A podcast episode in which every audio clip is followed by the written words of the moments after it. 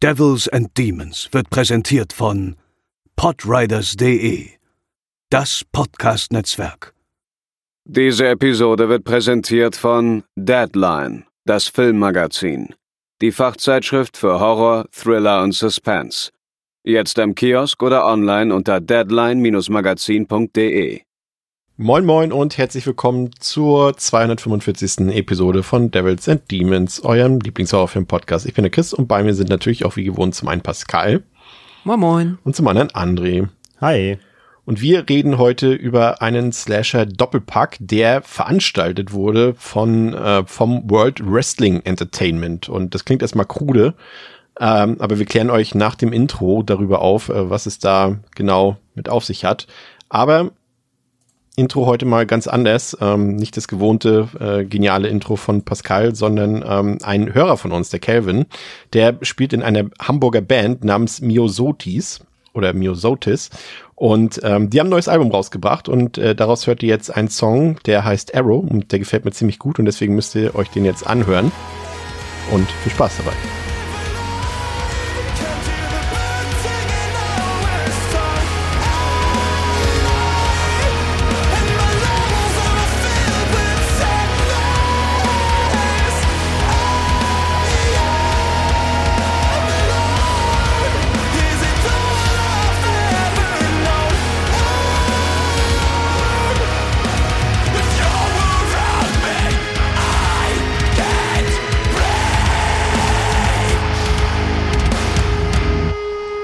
Vielen Dank, ähm, Calvin, äh, dass wir den Song hier einspielen äh, konnten. Ähm, am Ende der Folge könnt ihr den Song auch noch mal ganz hören, aber auf jeden Fall solltet ihr in das neue Album von Miosotis mal reinhören. Lohnt sich auf jeden Fall. Und jetzt ähm, kommen wir aber direkt äh, zu unserem Thema von heute, denn wir reden tatsächlich, ich habe es vorhin schon so kryptisch angedeutet, über zwei Filme, die von den WWE-Studios quasi gedreht wurden. Ähm, WWE kennt ihr vielleicht, World Wrestling Entertainment, früher mal World Wrestling Federation.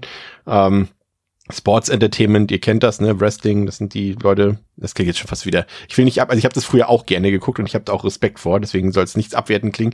Aber das sind die Leute, die sich eben vor Publikum äh, prügeln und ringen und kämpfen und catchen, wie wir ja früher in den 90ern auch immer gesagt haben, aber sich dabei also nicht ernsthaft äh, verletzen, sondern das ist natürlich, sind Schauspieler, die haben das gelernt, das sind, die können gleichzeitig Stunts machen und können Schauspielern und das wie echt aussehen lassen, kennt ihr alles und äh, die WWE die ähm, haben irgendwann äh, gedacht, ja, äh, lass uns doch mal ein paar Filme drehen. Und äh, das Ganze mit dem Ziel natürlich äh, Geld zu generieren von den Fans, die denken, ey cool, da spielen ja unsere ganzen Stars irgendwie mit, irgendwie äh, Kane, John Cena oder die ganzen Leute halt, alle ihr kennt sie besser als wir wahrscheinlich, ähm, dass man von denen natürlich äh, Geld bekommt, aber gleichzeitig auch Filmfans vielleicht anspricht und die sagen, hey, das ist ja ein cooler Typ da, der Hauptdarsteller. Ach, der macht Wrestling? Ja, da muss ich auch mal beim Wrestling reingucken quasi. Ich würde sagen, André, das nennt man, glaube ich, in Marketing-Sprech äh, perfekte Cross-Promo, oder? Ja, auf jeden Fall. Und vor allem, also wenn man sich mal so den Durchschnitt der Wrestling-Fans anguckt, da überschneidet sich, glaube ich, auch recht viel zum Horror. Und so, oder zumindest auch so, so ein bisschen ruppigeren Filmen oder natürlich auch gerade dann das Fantum per se ist ja auch im Wrestling, wenn man so einen Lieblingswrestler hat, ja recht groß. Ne? Das heißt, wenn, de, wenn der Lieblingswrestler auch in anderen Medien auftaucht, dann, ähm, dann schaut man sich das in der Regel einfach dann an, aus Prinzip so erstmal. Ja. Von daher die Cross-Promo zu machen. Und ich glaube, wie gesagt, da das, äh, der, der, der, die Geschmäcker der, der, der Wrestling-Fans oder vieler Wrestling-Fans überschneidet sich da auf jeden Fall so auch mit dem, mit dem Horror-Genre mit Sicherheit. Ja. Und dabei rausgekommen sind natürlich auch viele Schmutzfilme, aber auch ein paar Filme, muss ich sagen, die durchaus auch ein gewisses Standing haben. Also natürlich äh, die beiden Filme, die wir heute besprechen, äh, die See No Evil Horrorfilme, aber auch The Marine hat ja durchaus einen Namen und äh, Walking Tall mit äh, äh, Dwayne The Rock Johnson, äh, No One Lives, natürlich auch ein Horrorfilm, äh, der hier bestimmt auch irgendwann mal besprochen wird. Und äh, ich weiß nicht, ob, ob, ob André, ob du den gesehen hast, Fighting with My Family? Ja, habe ich gesehen mit Florence Pugh. Ja, und das ist sogar ein richtig guter Film, würde ich sagen. Der ist super, ja. Ja. Also von daher äh, ist nicht automatisch garantiert, dass die Qualität schlecht ist. Und ja Film. auch hier ähm, CM Punk, ich weiß gar nicht, wie, wie, der, wie der bürgerliche Name ist, der hat ja auch einiges jetzt auch im Horror gemacht. Ja. Mit Girl on the Third Floor und ein paar anderen Geschichten. Also da, da sind ja einige dabei, die sich da ein bisschen austoben. Ja, also es ist, und ich habe auch das Gefühl, und das werden wir heute wahrscheinlich auch merken, es ist nicht reines Cash-Cow. Ne? Also es ist schon auch, auch so, wenn wir heute später über Sino Evil 2 sprechen, wenn da Leute wie die Soska Sisters besetzt werden, das, da hat man sich ja Gedanken gemacht, wie man da besetzt. Ne? Das ist, und dass das nicht einfach, einfach nur ja, eine Cash-Cow wird. Also ich glaube schon, dass da zumindest ein bisschen Herz hintersteckt, aber das werden wir ähm, gleich noch überprüfen. Äh, Pascal, wie sieht's bei dir aus? Wrestling-Fan früher mal gewesen oder heute oder gar nicht? Nie? Ja, ganz früher ja. Ähm zu der Zeit von Hulk Hogan und seinem Heel-Turn, daran erinnere ich mich noch. Dann immer irgendwo bei dem einen Kumpel, der halt voll into Wrestling ist, dann äh, immer nachts im Fernsehen lange aufgeblieben und geguckt, dann aber ganz, ganz lange gar nicht. Auch nicht durch die Teenage-Zeit. Und jetzt gerade mal so die letzten Jahre theoretisch wieder das Interesse geweckt, dadurch, dass es jetzt ja auch dieses AEW gibt, was mhm. glaube ich auch so ein bisschen progressiver ist, aber auch viel Geld drin ist. Und auch sonst irgendwie einfach, keine Ahnung, in letzter Zeit haben sich bei mir viele Brücken über den Videogame-Content, den ich konsumiere, zu Wrestling-Themen geschlagen, ohne dass ich es wollte, aber es ist einfach dadurch, dass äh, da viel Hand in Hand geht, passiert und jetzt ist das Interesse da. Jetzt muss ich eigentlich nur noch mal die Zeit finden.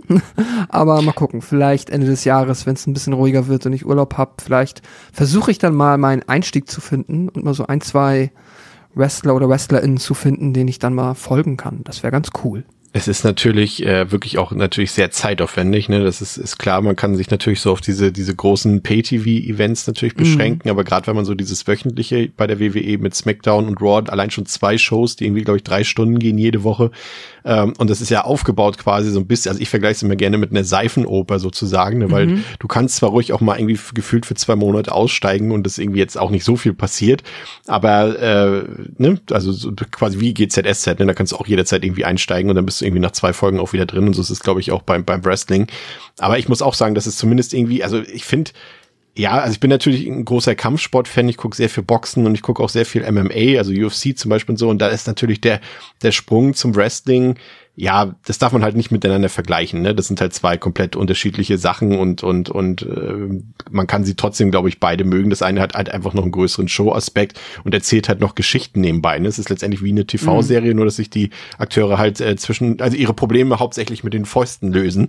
Ähm, aber ich verstehe auf jeden Fall den Appeal daran. Also mir fehlt nur einfach die Zeit, das halt wirklich jede Woche irgendwie ja. da zwei, dreimal äh, zu gucken. Aber ich spiele die Spiele gerne. Ich finde auch so dieses, es hat natürlich auch immer so dieses ähm, ja, wie sagt man sowas, auch sowas Exotisches an sich, ne? Die ganzen verschiedenen Kostüme und die stellen immer irgendwas da. Das ist mhm. natürlich auch immer alles manchmal auch schwierig, ne, wenn dann irgendwie die alles, ich weiß, wie hieß der noch, heißt der Gunther, der Deutsche dort, der wird natürlich dann so quasi als, äh, ja, Gunther sagt schon alles, ne, der rollt natürlich auch das R und so weiter, wenn die da Deutsch sprechen in der Show und äh, klingt halt wie ein Nazi, es ist halt einfach so, das sind halt so diese Stereotypen, die da bedient werden, aber das gehört halt auch zur Show, ja, was soll man sagen. André, wie sieht's äh, bei dir aus? Bist du da, hast du da eine Appeal für oder ist gar nichts für dich?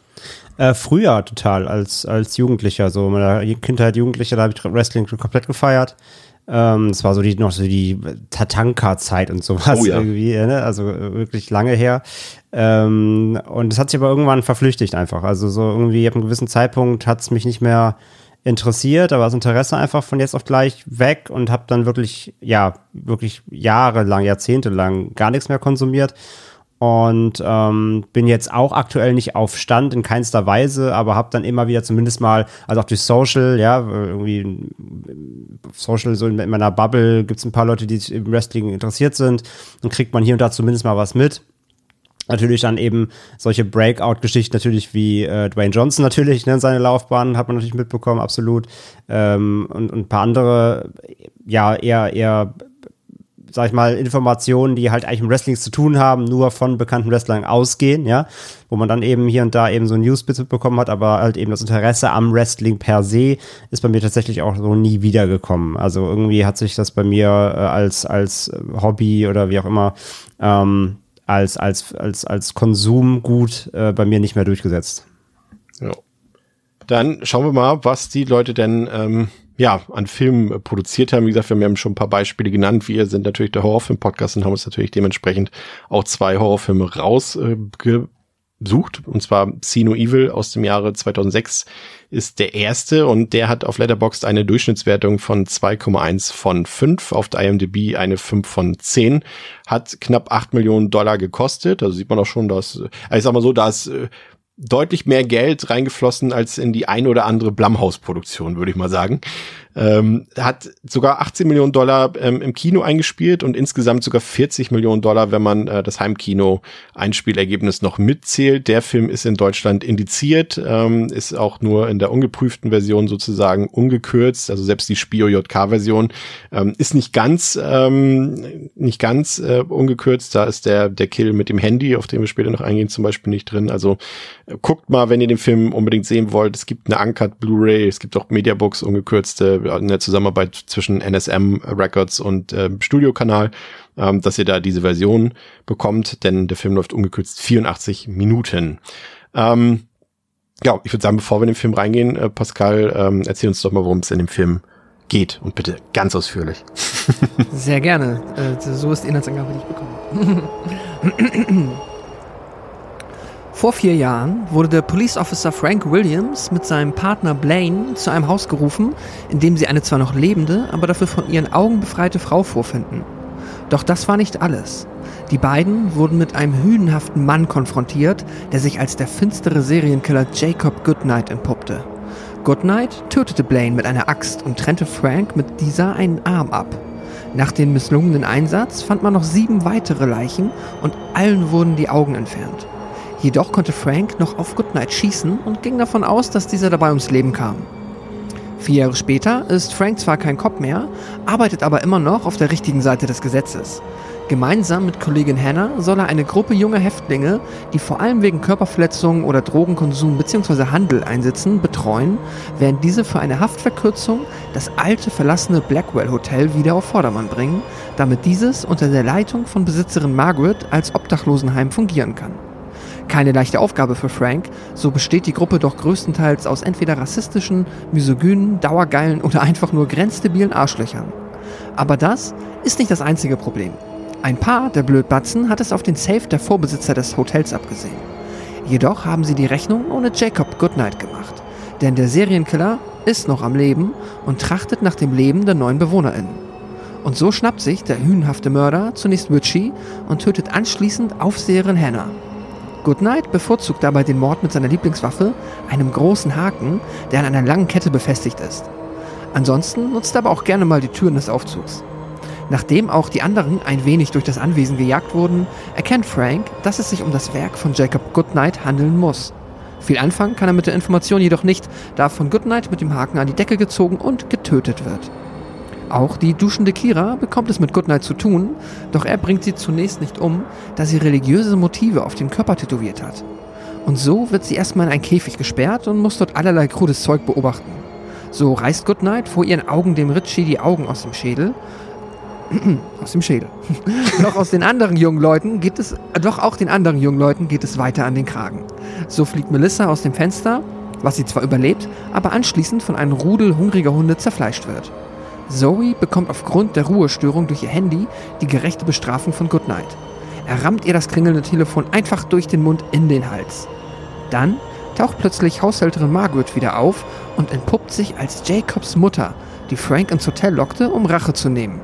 Zudem erfahren wir, dass Jacob seit tiefster Kindheit unter der religiösen Tyrannei seiner Mutter zu leiden hatte und deshalb so geworden ist, wie er ist. Als Margaret versucht, Kira zu töten, geht ihr Sohn dazwischen und schubst seine Mutter gegen die Wand, an der sie durch Nägel, Nägel aufgespießt wird. Letztlich gelingt es den überlebenden Jacob, äh, Entschuldigung. Letztlich gelingt es den überlebenden Jacob, ein Ohr, Rohr ins Auge zu stechen und ihn aus dem Fenster zu werfen, wodurch sein Herz von einer Glasscherbe durchbohrt wird und bei der Landung aufplatzt und er dadurch stirbt. Ja, vielen Dank an dieser Stelle. Ähm, was natürlich hier, wir haben ja, ähm, das ist natürlich der Clou an der ganzen Sache, an diesen WWE-Studios, wir haben es vorhin gesagt, ist natürlich die Cross-Promo, dass sie eben natürlich hier bekannte Wrestler oder vielleicht auch Newcomer-Wrestler ähm, so ein bisschen, ja, einfach ein bisschen bekannter machen wollen oder einfach Fans damit glücklich machen wollen. Und so ist es natürlich auch hier der Fall. Und äh, die Hauptrolle in diesem Teil und auch im zweiten Teil spielt dabei Glenn Jacobs, den die meisten wahrscheinlich als Kane kennen, quasi dem Bruder vom berühmt-berüchtigten Undertaker. Und weil wir eben alle nicht die ganz großen Wrestling-Fachleute sind, ähm, haben wir uns ganz kurz den Max dazu geholt ähm, und der wird uns ein bisschen was zur Vita von Glenn Jacobs erzählen und vor allem auch, warum der vielleicht ein bisschen schwierig ist, zumindest aus politischen Gründen. Viel Spaß. Hallo, werte Zuhörer von Devils and Demons. Hier spricht äh, Max und ich hoffe, dass ich diesmal nicht mit Max Roth verwechselt werde. Der gute Chris hat mal rumgefragt, ob äh, Leute mal so für ein paar Minuten über Glenn Jacobs beziehungsweise auch in der Wrestling-Welt als Kane bekannt sprechen könnten, da sie ja die Filme See No Evil 1 und 2 besprechen. Und da habe ich mich gerne freiwillig erklärt, weil ich da etwas bewandert bin in der Wrestling-Geschichte und äh, dann gerne etwas mehr Kontext zu seiner Wrestling-Arbeit geben würde. Kane, beziehungsweise Glenn Jacobs startete gar nicht als Kane in der World Wrestling Federation, damals jetzt äh, eher bekannt als äh, World Wrestling Entertainment, sondern als böser Zahnarzt namens Dr. Isaac Yankem.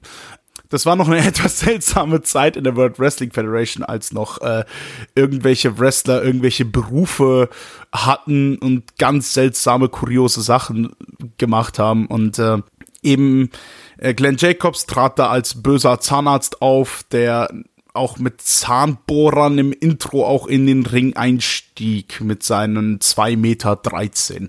Ähm, dieser Gimmick kam jetzt eher weniger gut an, äh, weswegen er dann später auch dann als Fake Diesel eingesetzt wurde. Ich weiß nicht, äh, wem von euch Diesel bekannt ist, beziehungsweise der Name Kevin Nash, der unter anderem auch äh, Super Shredder in Teenage Ninja Turtles 2 spielte. Den musste Glenn Jacobs eine Zeit lang ersetzen, was auf heftige Kritik kam, wo auch unter anderem auch die, die World Wrestling Federation sich wirklich kein gutes Image abgegeben hat, dass sie ihre ehemaligen Mitarbeiter die recht große Stars in der Liga waren, dann auch ersetzt haben. Einfach so. Seinen größeren Erfolge feierte er eben mit der Persona Kane, einem äh, maskierten Wrestler in Rot und Schwarz, der so eine ganz böse Aura von sich gibt und auch äh, schön mit äh, Feuer bei seinen Einzügen spielte und unter anderem auch die Ringecken dann schön Feuer hat speien lassen. Da debütierte Kane als der Bruder des Undertaker. Vermutlich ist Undertaker euch auch ein Begriff, der untote Wrestler, sodass Kane in der Storyline seinen Bruder darstellte.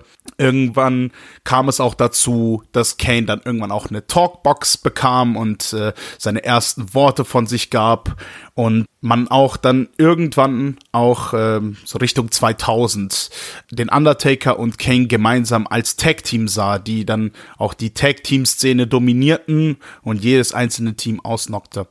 Auch äh, interessant ist äh, Kanes Beitrag zur Royal Rumble, einem 30-Mann-Elimination-Match, wobei ähm, Kane eine sehr lange Zeit den Rekord hielt für die meisten Eliminierungen mit elf Stück. Diese wurde aber in den letzten Jahren schon überboten, unter anderem von Roman Reigns und von Brock Lesnar. Was ich an Kane etwas faszinierend fand als Wrestler war, wie er wirklich so dieses ähm, böse darstellen konnte, diese gruselige, mystische Ansicht. Ähm, ich erinnere mich, wie sehr viele Berichte und Fotos aufkamen, wo Glenn Jacobs tatsächlich dann außerhalb des Rings ständig in einer Maske unterwegs war und immer und sein, seine Identität lange als Mysterium äh, verheimlicht wurde, beziehungsweise äh, damals war halt das Internet noch nicht ganz so groß, da fiel es noch nicht so leicht, schnell die Identitäten der Wrestler herauszufinden. Und Kane war so, so bisschen so der letzte seiner Art, von, bei dem sehr lange das Mysterium ähm, geheim gehalten wurde. Das ging natürlich nicht allzu lange, da 2002 er sich dann auch äh, demaskiert hatte und dann auch ohne Maske auch auftrat. Ähm, ohne Maske ist er ja auch bei Sino Evil zu sehen. Generell, was noch äh, zu sagen ist äh, zu Kane bzw. Glenn Jacobs, ist, dass er eben nach seiner relativ aktiven Wrestling-Karriere er sich dann als Politiker engagierte, als Republikaner und ich empfehle keineswegs, also das ist wirklich ernst gemeint, ich empfehle keineswegs seine Tweets anzusehen. Äh, seine Stellungnahmen zu, also seine rechtskonservativen Stellungnahmen zur Abtreibung und zur Ukraine-Krise, wo er kläglich versuchte, äh, einen gescheiten Tweet abzusetzen, die zu Recht von sowohl von der Wrestling-Welt als auch von der außer, außerhalb des Rings auch absolut kritisiert wurde bis zum geht nicht mehr. Da sag ich nur zu Recht. Jedenfalls, das wäre so mein Einwurf gewesen. Ich wünsche euch viel, viel Spaß beim Hören von Sino Evil zu dieser Besprechung. Habt noch einen schönen Tag. Macht's gut. Ciao, ciao. Ja, da haben wir es schon gehört. Also äh, Kane, ja, mag vielleicht äh, so so an sich als Typen ein sympathischer äh, Gesell sein. Ähm, da, ich habe mir auch so ein paar Making-of-Sachen angeguckt. Er ist auch lustig und irgendwie auch charmant. Aber naja, er ist halt auch ein Republikaner, hat sehr konservative Ansichten, die er auch äh, gerne mal äußert. Und naja, da muss man vielleicht nicht äh, so viel von halten. Aber äh, gehen wir mal in den Film hinein. Ähm, André, Hast du den Film schon mal vorher gesehen? Nein, alle beide nicht tatsächlich. Also war mir natürlich geläufig und ähm, immer wieder was von gesehen und gelesen und äh, ja, aber waren so ein typische ewige ähm, Pile of Shame Stapelablagen, die irgendwie immer nach unten gerutscht sind, äh, war ich nicht so, ja, einfach nie Bock drauf gehabt. Keine Ahnung warum, kann ich gar nicht so sagen. Ähm, ja, das überrascht mich tatsächlich ein bisschen, André, dass du die noch gar nicht gesehen hast, aber umso spannender Witz heute. Ist ja auch, wie gesagt, gerade wenn wir später um den zweiten Teil reden, wenn da auch zwei von unseren Lieblingsschauspielerinnen mitspielen, äh, bin ich sehr gespannt, äh, wie das Ergebnis äh, bei dir ausgefallen ist. Pascal, äh, bei dir wird es wahrscheinlich ähnlich eh sein wie bei André. Ich gehe davon yep. aus, du hast die auch beide noch nicht gesehen. Hast du irgendwelche Erwartungen gehabt? Weil ich glaube, du wusstest zumindest, dass es äh, äh, WWE-Produktionen sind, oder?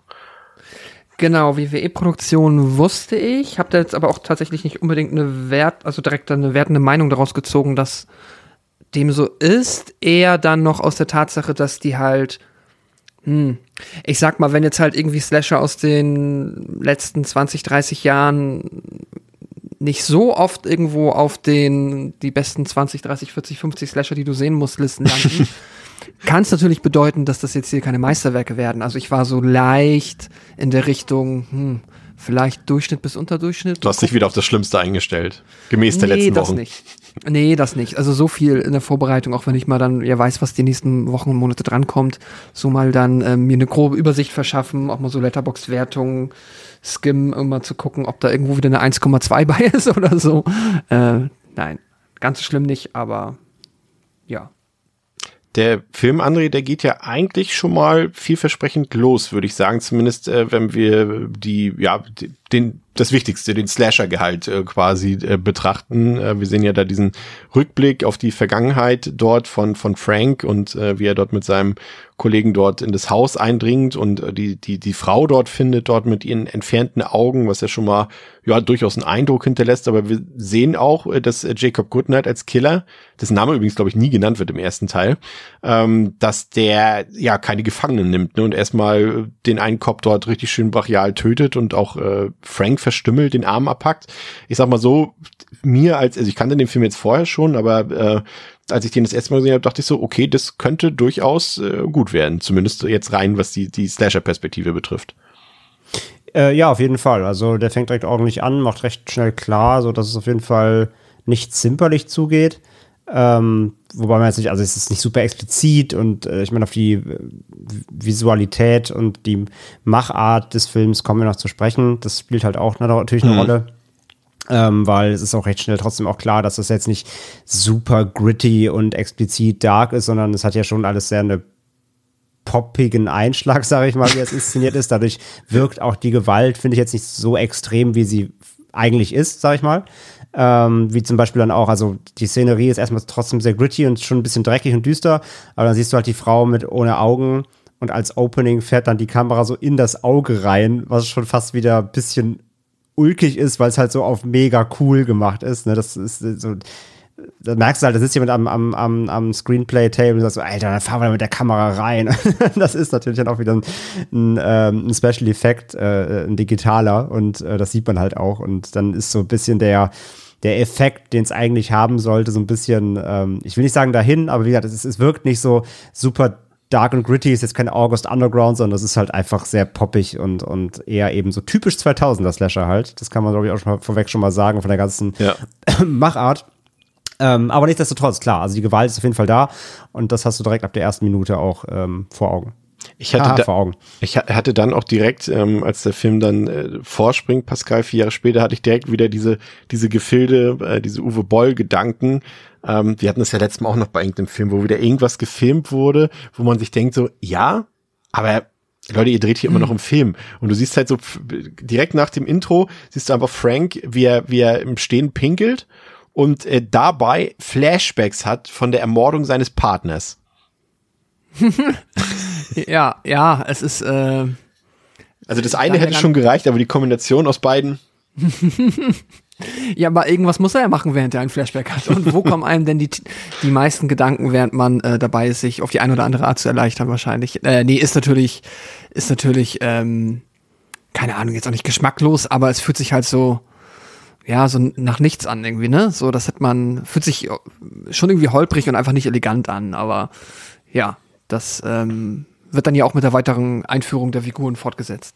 Ja, das sind natürlich, ich habe es schon gesagt, ähm, Frank hat jetzt einen neuen Job. Er ist da quasi beauftragt, mit seiner Kollegin dort ein paar ver junge Verbrecher ähm, sozusagen zu betreuen und wieder auf den richtigen Pfad zu bringen, André. Ähm, und und äh, ja, da, da haben sie haben mich schon ja schon so ein paar Fragen, Fragezeichen habe ich da bekommen. Zum einen irgendwie warum müssen es wieder, ja gut, es sind, ja, es wird so dargestellt, als wenn jetzt alle Verbrecher der Welt, als ob die auch alle äh, so Arschlöcher sind. Gut, vielleicht ist es auch so. Weiß ich nicht, wie man das jetzt am besten ausdrücken soll an der Stelle.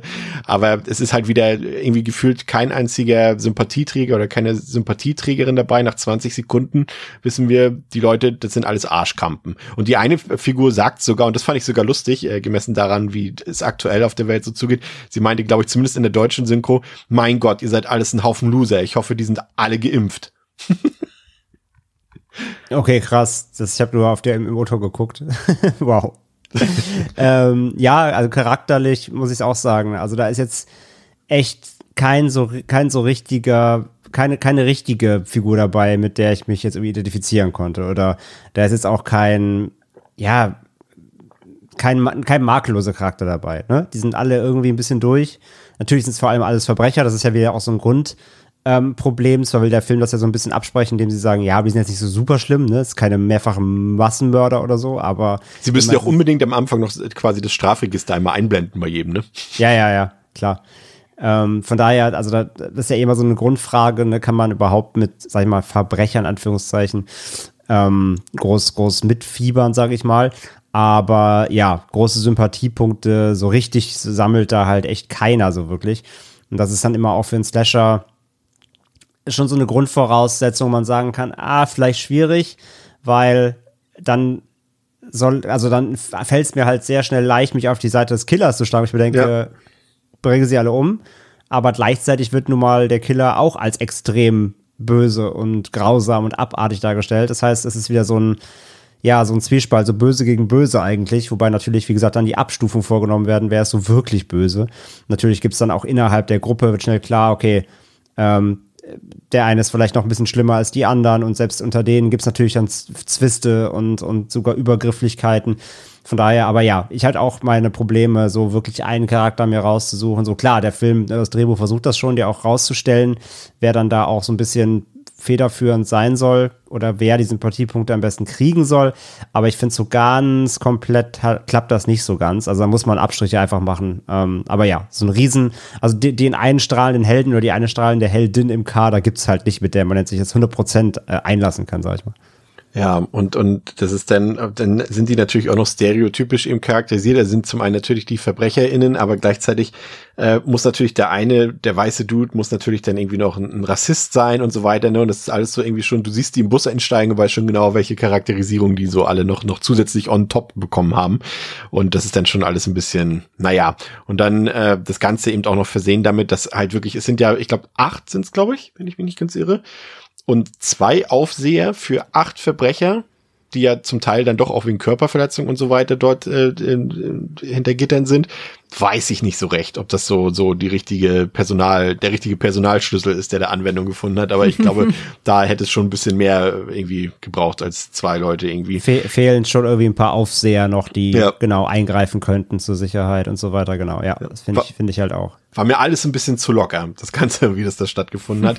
Äh, Pascal, ja, es ist wirklich, ja? also würdest du, würdest, würdest, also würdest du jemandem nicht sagen, ähm, dass es halt Verbrecher sind, die jetzt eben dieses Dings, äh, dieses Hotel restaurieren sollen und so, dann hat es auch so ein bisschen die Vibes, als wäre es einfach irgendwie so ein Klassenausflug. Oder weißt mhm. du, also. Ne, ja, oder könnte, so diese soziale Arbeit quasi, ne? Ja, so, ja, so, aber ja. genau, also, also ist es ja so auch, aber ohne den Knast-Background. Ne? Ja. Also es könnte auch einfach so ein paar, paar Teens sein, die sind halt auf die viel schiefe Bahn geraten oder waren im Elternhaus nicht so nett und müssen da erstmal ein bisschen aufräumen, aber das ist alles Knast, die sind.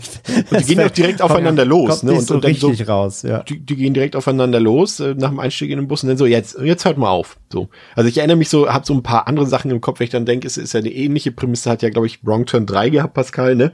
Mhm. Aber da waren, gut, das waren natürlich Schwerverbrecher, kann man jetzt vielleicht nicht so ganz vergleichen, aber die waren auf jeden Fall irgendwie noch angekettet oder irgendwie sowas. Und wenn ich da an, ja, an, an uh, Silent Hill Downpour, an, an das Spiel denke, da ist es ja auch am Anfang mit dem Gefangenentransport. Stimmt, ja. Ne? Und wie gesagt, das sind natürlich alles Massenmörder dort, die dort transportiert werden. Das ist noch, wie gesagt, was anderes, aber wie gesagt, Kavaliersdelikte sind das ja auch nicht, die die hier vollzogen haben. Und, und da die beiden dann so, die auch wirklich nicht besonders ja, engagiert wirken als Aufseher, ich weiß nicht so recht. Aber Pascal, konntest du dich mit irgendeiner Figur identifizieren? ähm, nee, tatsächlich nicht. Und auch nochmal, einfach nur mal, weil ich das nochmal bestätigen wollte. Ich finde auch nämlich, das ist mir aufgefallen, das ist wirklich etwas, was der Film irgendwie versäumt, das äh, Figurensetting in der Hinsicht glaubwürdig halt zu etablieren, dass man halt wirklich von Anfang an versteht. Ich musste echt überlegen und ich habe einmal sogar zurückgespult, um zu gucken, ob ich noch irgendwas irgendwie ver verpasst habe, sind das jetzt wirklich Menschen, die im Gefängnis drin sind und quasi jetzt hier nur irgendwie eine Chance bekommen? Oder sind das Menschen, ich dachte zuerst kurzzeitig, das sind Menschen, die ins Gefängnis kommen sollen, aber sie können sich hier quasi nochmal äh, eine Geh nicht ins Gefängniskarte sichern, so nach Motto, auch wenn es sowas eigentlich nicht gibt, aber glaube ich zumindest. Aber es ist echt, dadurch, dass alles fehlt, ne, keine Ketten, keine Uniform, alle irgendwie so halb in Zivil und dann mit den zwei Aufpassern, die dann da, man hat auch während im Hotel nie das Gefühl, dass sie wirklich ähm, keine Möglichkeit hätten, irgendwie zu entkommen. Das ist ja. tatsächlich nicht, nicht so gut vom Film gemacht. Und, und vor allem der eine Wärter hat ja quasi auch nur noch einen Arm. Also das ist auch wirklich ja, so in Anführungszeichen nicht so ungut, aber das ist schon, sind jetzt auch nicht die ne, die größten Hürden, die man da eingebaut hat für eine Flucht. Absolut nicht, also eigentlich gar keine und deswegen ähm, passiert das ja auch zum Teil im Film. Wenn da jetzt halt auch nicht noch ein, äh, böser ähm, Killer unterwegs wäre. Eigentlich ist er ja auf der guten Seite des Gesetzes, Jacob, er will ja nur die Flucht verhindern quasi. ja, sozusagen. Aber jetzt nochmal die eigentliche Frage, nee, ich habe auch ähm, hier das Problem gehabt, dass dann halt, ja, Filme, die diesen Weg gehen, für mich dann halt irgendwie, ja, das Problem irgendwie unlösbar macht, dass es, du willst halt niemanden anfeuern. Äh, so im Laufe des Films ist es so, ja, auch das, was andere gesagt hat, dann auch hier merkst du dann die Schattierung quasi im von bis. So, ich meine, manche haben ja auch, wir haben ja immer diese tollen, ähm, diese tollen äh, hier Tafeln dann bekommen, was die jetzt alles verbrochen oder auch nicht verbrochen haben. Oft ist es dann so Drogenbesitz mit der Intention, es zu verkaufen, wo ich jetzt natürlich mir per se jetzt wegen der Straftat jetzt auch nicht sag, so oh Gott, äh, was für ein schlimmer Mensch, aber dann dadurch, dass sie halt dann deshalb auch trotzdem nicht sympathisch sind, wird es halt einem schwierig gemacht. Es gibt ja vielleicht so ein, zwei von den weiblichen Figuren, denen man dann so im Laufe des Films ein bisschen ähm, Empathie oder denen ich Empathie gegenüber aufbringen konnte, einfach der Tatsache geschuldet, dass die halt von einem äh, gigantischen äh, bösen Monster verfolgt werden. Dann geht's, aber leicht wird's einem nicht gemacht und die meiste Zeit funktioniert für mich auch eigentlich nicht. Ja, dann haben wir natürlich, also die kommen dann an, ähm, an diesem äh, Blackwell Hotel und ich musste, André, weil wir beide auch zusammen Mirrors gerade erst besprochen haben, musste ich ein bisschen an dieses Mayflower äh, Einkaufszentrum auch so ein bisschen denken, weil das so von außen und auch vom Interieur so ein bisschen ähnlich, also natürlich nicht vom Coloring, aber, aber so ähnlich aufgebaut war, so ein bisschen, ich glaube, Art Deco ist es, glaube ich, der Einrichtungsstil und äh, hat totale Vibes für mich von Mirrors. Ich weiß nicht, wie es dir da ging. Ja, ein bisschen weniger zerfallen, aber kommt schon hin. Ja, irgendwie hat so, hat auch so die, diesen, wir haben ja gesagt, bei Mirrors ist es halt so, so, es wirkt so weird, weil das so ein Platz ist, den du nicht mitten in der Stadt erwartest. Und ich finde auch dieses Hotel hier, das, das wirkt auch so, das gehört da nicht hin, weißt du? so, ja. So ein bisschen out of, out of place, das Ganze. Aber, vor allem, ja, vor allem ja. kurz, kurz vor allem, wenn du es nachher, ähm, wenn du den Anfang von Teil 2 siehst, macht das irgendwie noch weniger Sinn, ne? weil es ja da so wirkt, als würden die mitten aus New York quasi in, in die, ins Leichenschauhaus gebracht werden. Ne? Und da habe ich genau. das, dieses, dieses Hotel gar nicht gesehen. Das habe ich wirklich irgendwo in der Pampa äh, für mich verortet. Ja, ja, aber das, das, soll auch schon mitten in der Stadt stehen. Das ist auch schon wieder so, es wirkt, es wirkt, als ob es da nicht hingehört und extra halt nur gebaut wurde, damit da jetzt Leute dran getötet werden können. Aber wir können, können natürlich nicht äh, drumherum kommen, wenn wir über das Setting reden, müssen wir natürlich auch ein bisschen auf die Visualisierung eingehen. Du hast es ja schon ein bisschen angedeutet, dass es natürlich fest in den 2000ern irgendwie auch verankert ist. Also ist der Film ja auch gedreht worden, aber das sieht man eben auch. Ne? Zum einen auch wieder ganz böse Erinnerungen. Ich habe schon vergessen, was haben wir letzte Woche besprochen? I'll always know what you did last summer. Ja, genau. Und da haben wir ja schon den richtigen ähm, Kandidaten hier. Ne, Pascal, äh, du hast es, glaube ich, uns mhm. direkt in die WhatsApp-Gruppe auch geschrieben. Was ist, ist dir nach fünf ja. Sekunden schon wieder aufgefallen? Es ist halt äh, ein Film aus dem gleichen Jahr, was dann irgendwie schon mal typisch ist. Und wir haben uns ja bei I'll Always Know ähm, bezüglich der Visualisierung über vieles aufgeregt, aber explizit auch über die permanenten Jump Cuts und schnellen Zooms, die das Editing halt super anstrengend machen. Und jetzt ist der Film ehrlicherweise nicht annähernd so schlimm wie I Always Know What You Did Last Summer auf der Ebene, aber er beginnt halt genau damit. Wie diese Szene von vor vier Jahren vor dem Timeskip besteht halt zu einem großen Teil aus schnellen Zooms und Jump Cuts. Und da bekommt man dann halt direkt so eine Woche Flashback.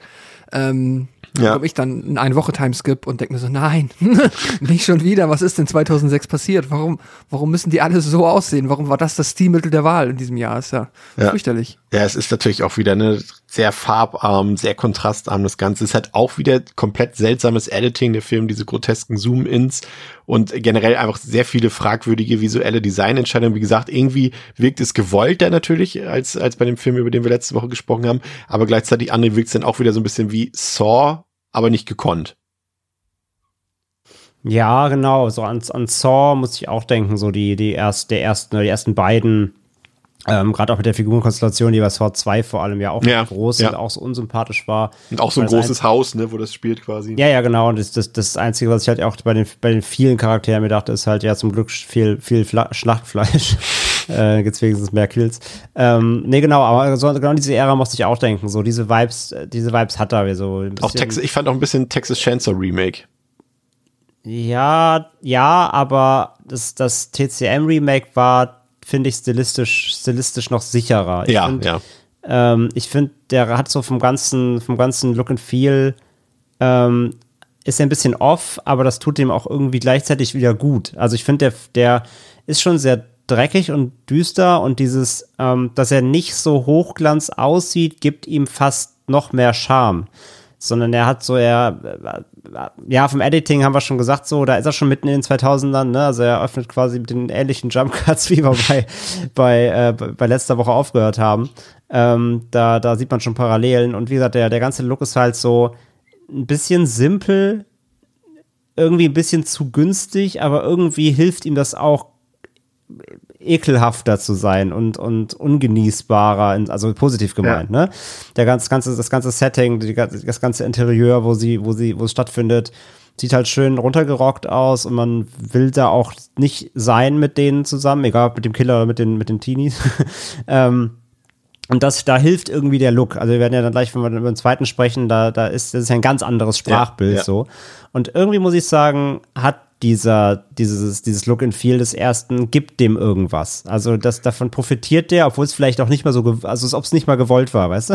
Ich, ich finde find tatsächlich, ähm, und das ist eben genau der Unterschied ähm, zu letzte Woche. Letzte Woche war es so, sie haben sich das gedacht, aber es hat keinen Sinn ergeben, warum jetzt da diese, diese Kontrastarmut herrscht und diese Farbarmut herrscht. Und hier macht es einfach Sinn, weil es eben zu mm. dem mhm. Gebäude passt. Ne? Es ist, das Gebäude ist ranzig. Wir haben auch überall auch wieder so typisch Deswegen auch mein TCM-Vergleich so ein bisschen, also Remake-Vergleich, äh, dass dann überall mal so Insekten zu sehen sind, die da so lang krabbeln. Das gibt's ja auch bei TCM da und so. So alles ein bisschen schmutzig, schäbig und du weißt, mhm. wie du eben gesagt hast, André, ne, du willst da gar nicht sein eigentlich. Ne? Also du willst dich da irgendwie nicht länger aufhalten. Und ich finde, da passt sich das alles irgendwie so ein bisschen zusammen an. Die Optik des Films als auch der Inhalt des Films. Und finde es eigentlich auch ganz cool, weil eigentlich ist es ja so ein wirklich pompöses Gebäude, Pascal. Aber es ist halt komplett, mhm. wie André eben schön, so schön gesagt hat, komplett runtergerockt. Ne? Und ich muss ehrlich gesagt gestehen, Setting finde ich eigentlich ganz cool und irgendwie hat mich dann, André hat es ja eben auch schon für sich so ein bisschen schon festgelegt, fand ich das gar nicht mehr so schlimm. Irgendwie hat das für mich gepasst und ich fand auch, dass der Film nach diesem Intro, was halt ein bisschen, ein bisschen mehr misslungen ist, von Minute zu Mut, äh, von Minute zu Minute ein bisschen stilsicherer wird und auch das Editing irgendwann nicht mehr ganz so krass ist. Natürlich gibt's diese Sachen, diese fragwürdigen Sachen, die, die André vorhin auch schon erwähnt hat, wo dann irgendwie so eine, gefühlt so eine X-Ray-Cam da ist, ne, die irgendwie so die Opfer von innen zeigt oder auch später äh, Jacob Goodnight von innen zeigt, wie da was äh, in ihn durchbohrt.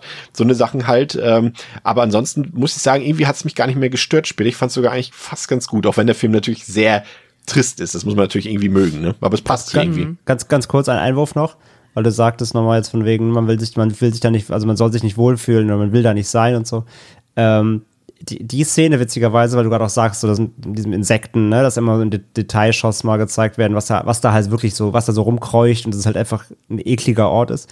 Ähm, der, die Szene, wo ich das am allermeisten gefühlt habe, dass es eigentlich voll, voll die Granzbude ist, und man da also ich echt, das ist echt kein angenehmer Ort ist, ähm, ist die, wo, ähm, wo hier der, der, der, der Kopf vom Anfang, Ja. also Mr. Mr. Einarm, genau, Frank, ähm, mit, mit, da weiß man es noch nicht, aber eben mit, mit, der, mit der Mutter von Margaret, Killer, ja. ähm, wo die in dieser Bar sitzen, da gibt es ja so eine Bar Oh. Und äh, trinken halt einen kurzen zusammen. Und dann gibt's so ein, ähm, also wie sie da auch sitzen, als ob das halt so ein gemütlicher Abend an der Bar ist, ob das halt alles total verrottet und ne, so und dann sitzen sie da, trinken das und dann gibt's, dann stellen sie ihre, ihre kurzen Gläser hin, nachdem sie sich ausgetrunken haben und dann gibt's so einen Shot auf die Gläser und die sind halt voll vermockt, die sind so Oh. richtig schmutzig und eklig die Gläser, als ob die da halt aus der, als ob die die aus der Bar genommen haben, wo seit 40 Jahren keiner mehr geputzt hat. Und da dachte ich mir so, Alter, wie wieder, wie ekelhaft seid ihr eigentlich? Und das war der, das war die ekligste Szene fast im Film. Ich dachte, so, bah, diese angemockten Gläser, die da seit, seit Jahren schimmeln. Ja, genau den, den Vibe habe ich da beko bekommen, in dieser Szene, die jetzt das, die das zusammengefasst. Und die tun halt so da, als ob die gerade ein Candle-Dinner haben. Ja, Ja. aber ähm, ich, ich ähm, bin da auch bei, ich finde auch, die Optik hier geht halt viel mehr Hand in Hand mit dem Setting. Ähm, also die visuelle, ja, quasi der, der visuelle Stil, der da gewählt wurde, passt halt viel mehr zum Setting als jetzt bei I Always Know, weil halt, das brauche ich halt nicht, wenn irgendwo ein Teenager im Schlafzimmer sitzt und traurig ist. Dann, äh, dass es dann auch immer noch so aussieht, ergibt dann natürlich halt irgendwie keinen Sinn. Hier ist das schon viel, ja, passender. Und äh, ja, das Haus ist halt wirklich, also es ist, Andrea hat es eben jetzt an der Hand dieser einen Szene wunderschön beschrieben. Es ist halt nicht nur runtergerockt im Sinne von, das muss mal dringend renoviert werden und hier und links sind ein paar Spinnweben.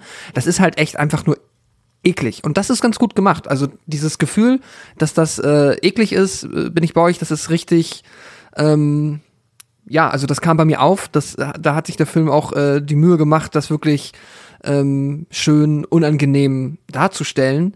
Die einzige Komik, die dann bei mir entstanden ist, ist halt einfach, wenn du dir dann diese acht ähm, ja, jungen Knastis anguckst, die sind halt, um das sauber zu machen, massiv unter ausgerüstet. So, die haben halt Stimmt. gar keine Möglichkeiten, irgendwas zu tun. Die bekommen halt literally, hier hast du einen Feudel. Ich meine, so was willst du denn da feudeln? Gib mir einen Kercher oder irgendwie, keine Ahnung.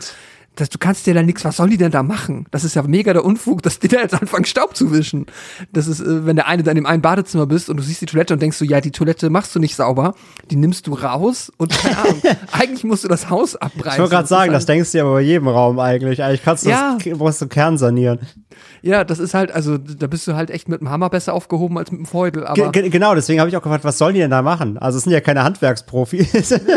Stimmt. Das, da, da, und darüber habe ich noch nicht mal nachgedacht, aber das ist, fällt mir jetzt wie Schuppen vor den Augen? Nee. Von den Augen. Von den Augen, ja. Das, krass, stimmt. Das ist absolut nutzlos, was die da machen. Krass, stimmt. Eigentlich schon. Also, ne? Ich habe mich Genau. schon immer gefragt, warum machen die denn da nicht sauber und warum bumsen die denn da lieber rum oder so? Also die können sich halt ein bisschen die haben gar nichts. so, aber genau, also die müssten halt wirklich eigentlich da mit, mit schwerem Werkzeug einfach mal alles eintrümmern und rauswerfen. Das ist das Einzige, was die da machen können, weil das, das da, da durchzuwischen, da hast du nichts gewonnen halt, ja. Nee, das ist ja echt Quatsch. Aber naja, davon abgesehen, da, da kann man Aber haben sie es hinterfragt? Nee, ne? Nee, überhaupt nicht. Nee, nee, das ist gar nicht Thema. Das ist ja genau halt so, dann, wenn hier die, die, unsere Hauptdarstellerin quasi, wenn die, der, wenn die da duscht, wo ich mir denke, da zu duschen, bist du wahrscheinlich danach dreckiger als vorher. Ja, ja. Normalerweise müsste da wahrscheinlich auch so braunes Wasser rauskommen eigentlich. Genau, das kommt noch dazu. Eigentlich müssten die Leitungen wahrscheinlich komplett verstopft und vermo vermockt sein. Das ist auch alles kompletter Quatsch. Ja, aber nee, ansonsten Eddie die, die Optik, die ist hier okay und die passt und das ist ja halt auch für so eine Art von Film, Ja. ja, ich will jetzt nicht sagen, man ist es gewohnt, aber es passt und es ist, ja, ich finde es auch per se nicht un unbedingt verkehrt. Das Editing am Anfang ist echt lästig und ähm, diese, diese äh, CGI, wir gehen in den Körper rein, Fahrten. Das war so, so Mortal Kombat 10 und 11, Ja. so diese X-Ray-Cam, ne? Ja, altert natürlich nicht gut, aber finde ich jetzt auch eher auf der charmanten Seite, weil man hat halt damals gedacht, das ist cool und ja, es ist ja von der Idee auch cool. Sieht halt leider nicht mehr so gut aus, aber es passt schon. Ja, ich fand, äh, musikalisch muss ich sagen, war ich so ein bisschen zwiegespalten. Also zum einen, den Score fand ich eigentlich ganz gut. Der ist ja von, von Taylor Bates, der ja auch für Guardians of the Galaxy, Sucker Punch, John Wick und äh, äh, für die Rob Zombie Halloweens, Dead, Deadpool 2 hat er, glaube ich, noch gemacht und, und zuletzt natürlich für Ty West für X auch den Score gemacht hat. Aber wo ich froh war, war, als, als sie diesen Soundtrack, den sie am Anfang benutzt haben. Ne? Das waren ja so richtig, also ja, ist okay, wenn sie da irgendwie so ein paar Rap-Tunes irgendwie einspielen, aber das waren ja so beschissene Songs, dass ich mich echt gefragt habe, ob sie das irgendwie aus so einer Free Music Library oder sowas irgendwie, wo, wo absolute Amateure ihre Songs gratis anbieten, ob sie die da reingepumpt haben oder sowas. Aber das war ja fürchterlich. Und da war ich echt froh, dass sie das irgendwie nach so ab dem ab der Ankunft, glaube ich, im, im, im Hotel dann auch irgendwie aufgegeben haben. Und was mich natürlich, worüber wir natürlich auch gerne jetzt schon reden können, André, sprechen müssen, ist, äh, es ist ja vieles handgemacht, ne? So die Kulissen, alles schön und gut und auch die Splatter-Effekte, über die wir nachher noch reden, alles schön und gut. Aber diese eine Szene, diese CGI-Szene, später als ähm, als äh, Jacob Goodnight aus dem Fenster fliegt und es ist einfach ein wirklich ein komplette, also wie eine Videospielsequenz eine komplette ist und das mhm. sieht einfach so also man kann das ja machen, aber ich finde, das ist so schlecht montiert miteinander, dass du halt diesen Übergang, also der ist halt nicht da. Es gibt keinen Übergang. Es ist einfach, hier ist der echte Jacob Goodnight, hier ist es einfach so eine IFA 65 Blue Dabadi Figur aus dem Video da, ne? Also, das war fürchterlich. Ja, die ist leider Katastrophe. Also da haben sie so, es, es gab, glaube ich, noch so eine Szene. Also wie gesagt, am Anfang die mit dem ins Auge gehen, das ging noch so, aber da hast du auch schon gesehen, wie der, der Übergang halt war von pra Practical hin zu ähm, CG. Ähm, die mit dem aus dem Fenster fliegen, ist halt am, am allerschlimmsten. Und ich glaube, da war noch ein kleiner Moment, wo ich auch dachte, okay, der war auch unnötig.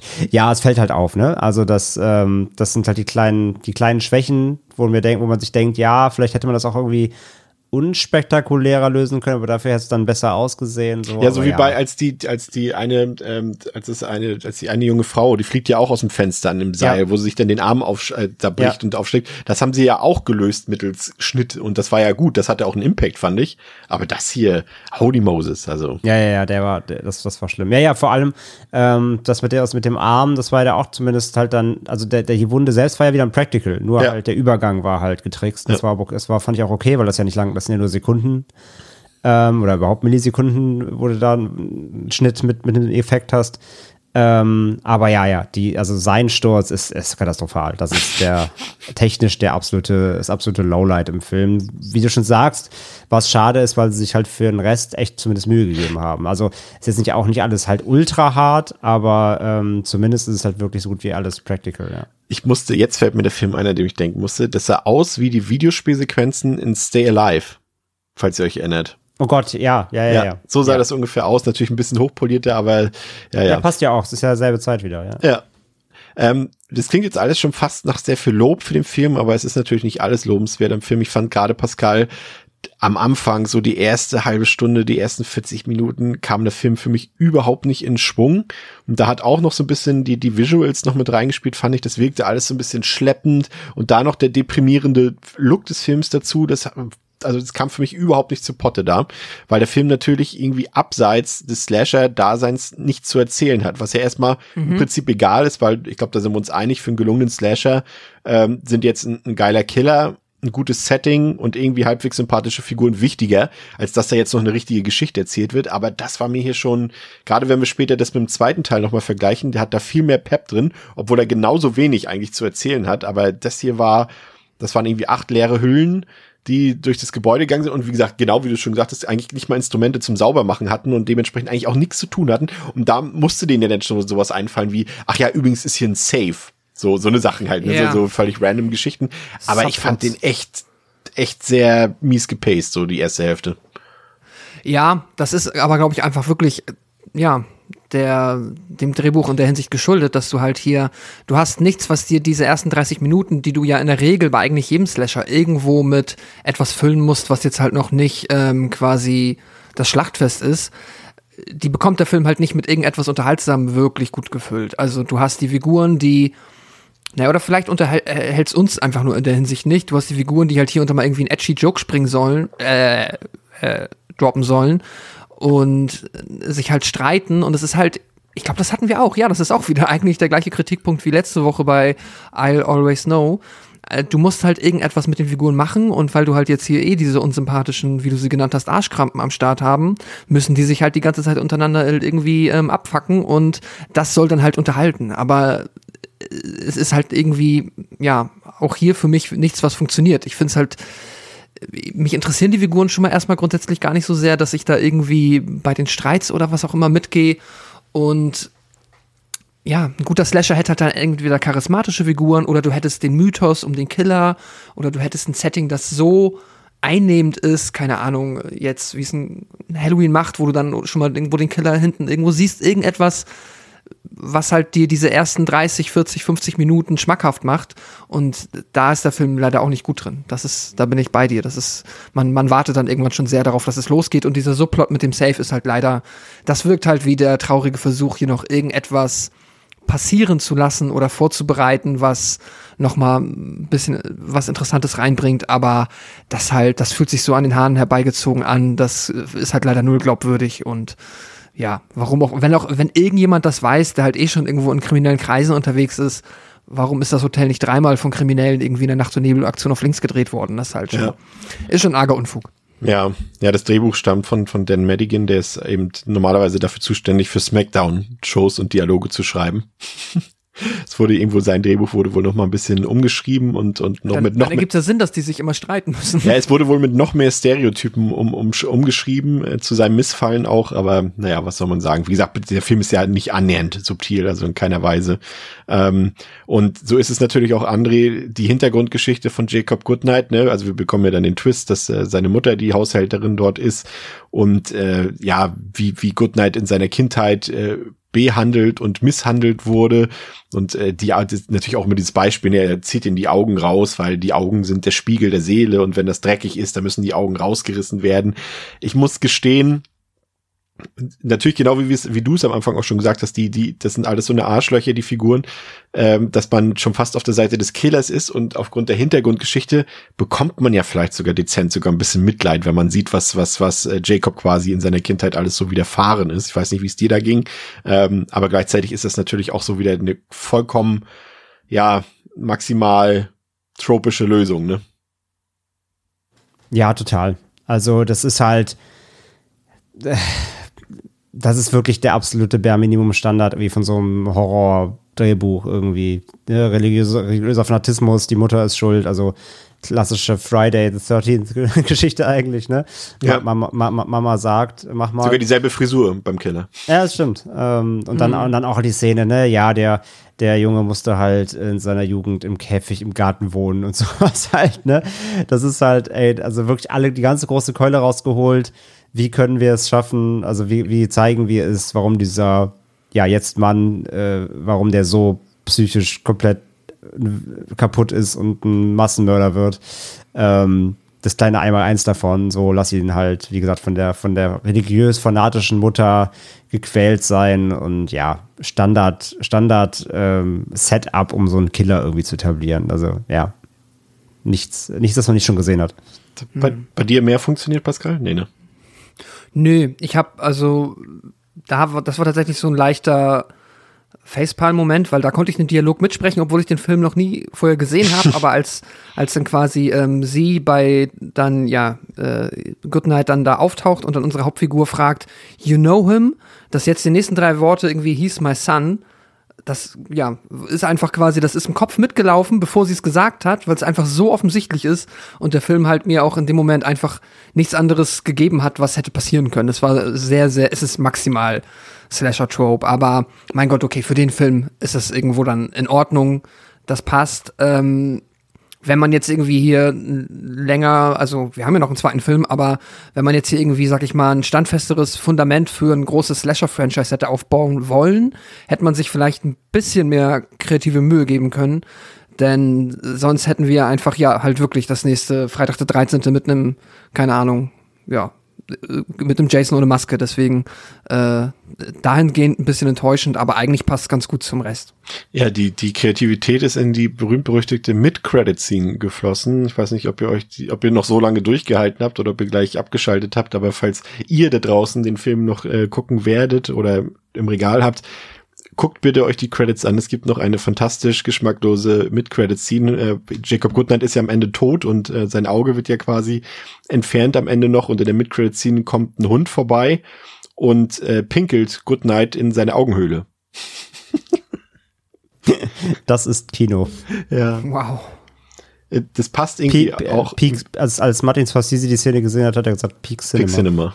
Es ist äh, der der damalige, ich glaube mittlerweile ist es ja nicht mehr der WWE der WWE Chef Vince McMahon, der hat da ja auch ein bisschen mit reingeredet und das ist bestimmt auf dessen Mist gewachsen, die Szene, weil laut, ähm, laut Autor Dan Madigan hatte der auch die Idee, dass man unbedingt ähm, dass, dass er den Penis von Jacob Goodnight hätte sehen sollen in dem Film, in Action, der, weil äh, laut Drehbuch hat er ein 30 Zentimeter Glied und äh, das wollte äh, Vince McMahon auch in Action sehen in dem Film.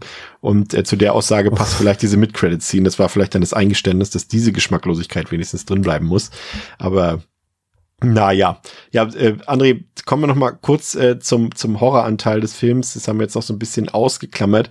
Äh, Goodnight an sich, also natürlich auch durch die, die Physis, die, die Kane, also ähm, Glenn Jacobs da reinlegt, ähm, ist natürlich schon eine Erscheinung. Ne? Also das, da sind wir uns, glaube ich, drüber einig. Ne? Ich meine, der Typ ist äh, über zwei Meter groß, wiegt irgendwie 150, 140 Kilogramm. Ähm, da kann er quasi aussehen, wie er will. Das ist auf jeden Fall schon mal irgendwie, ja, ich wollte sagen, mächtiges Ding. Das hätte jetzt zu der Aussage von Vince McMahon gepasst, aber äh, wow.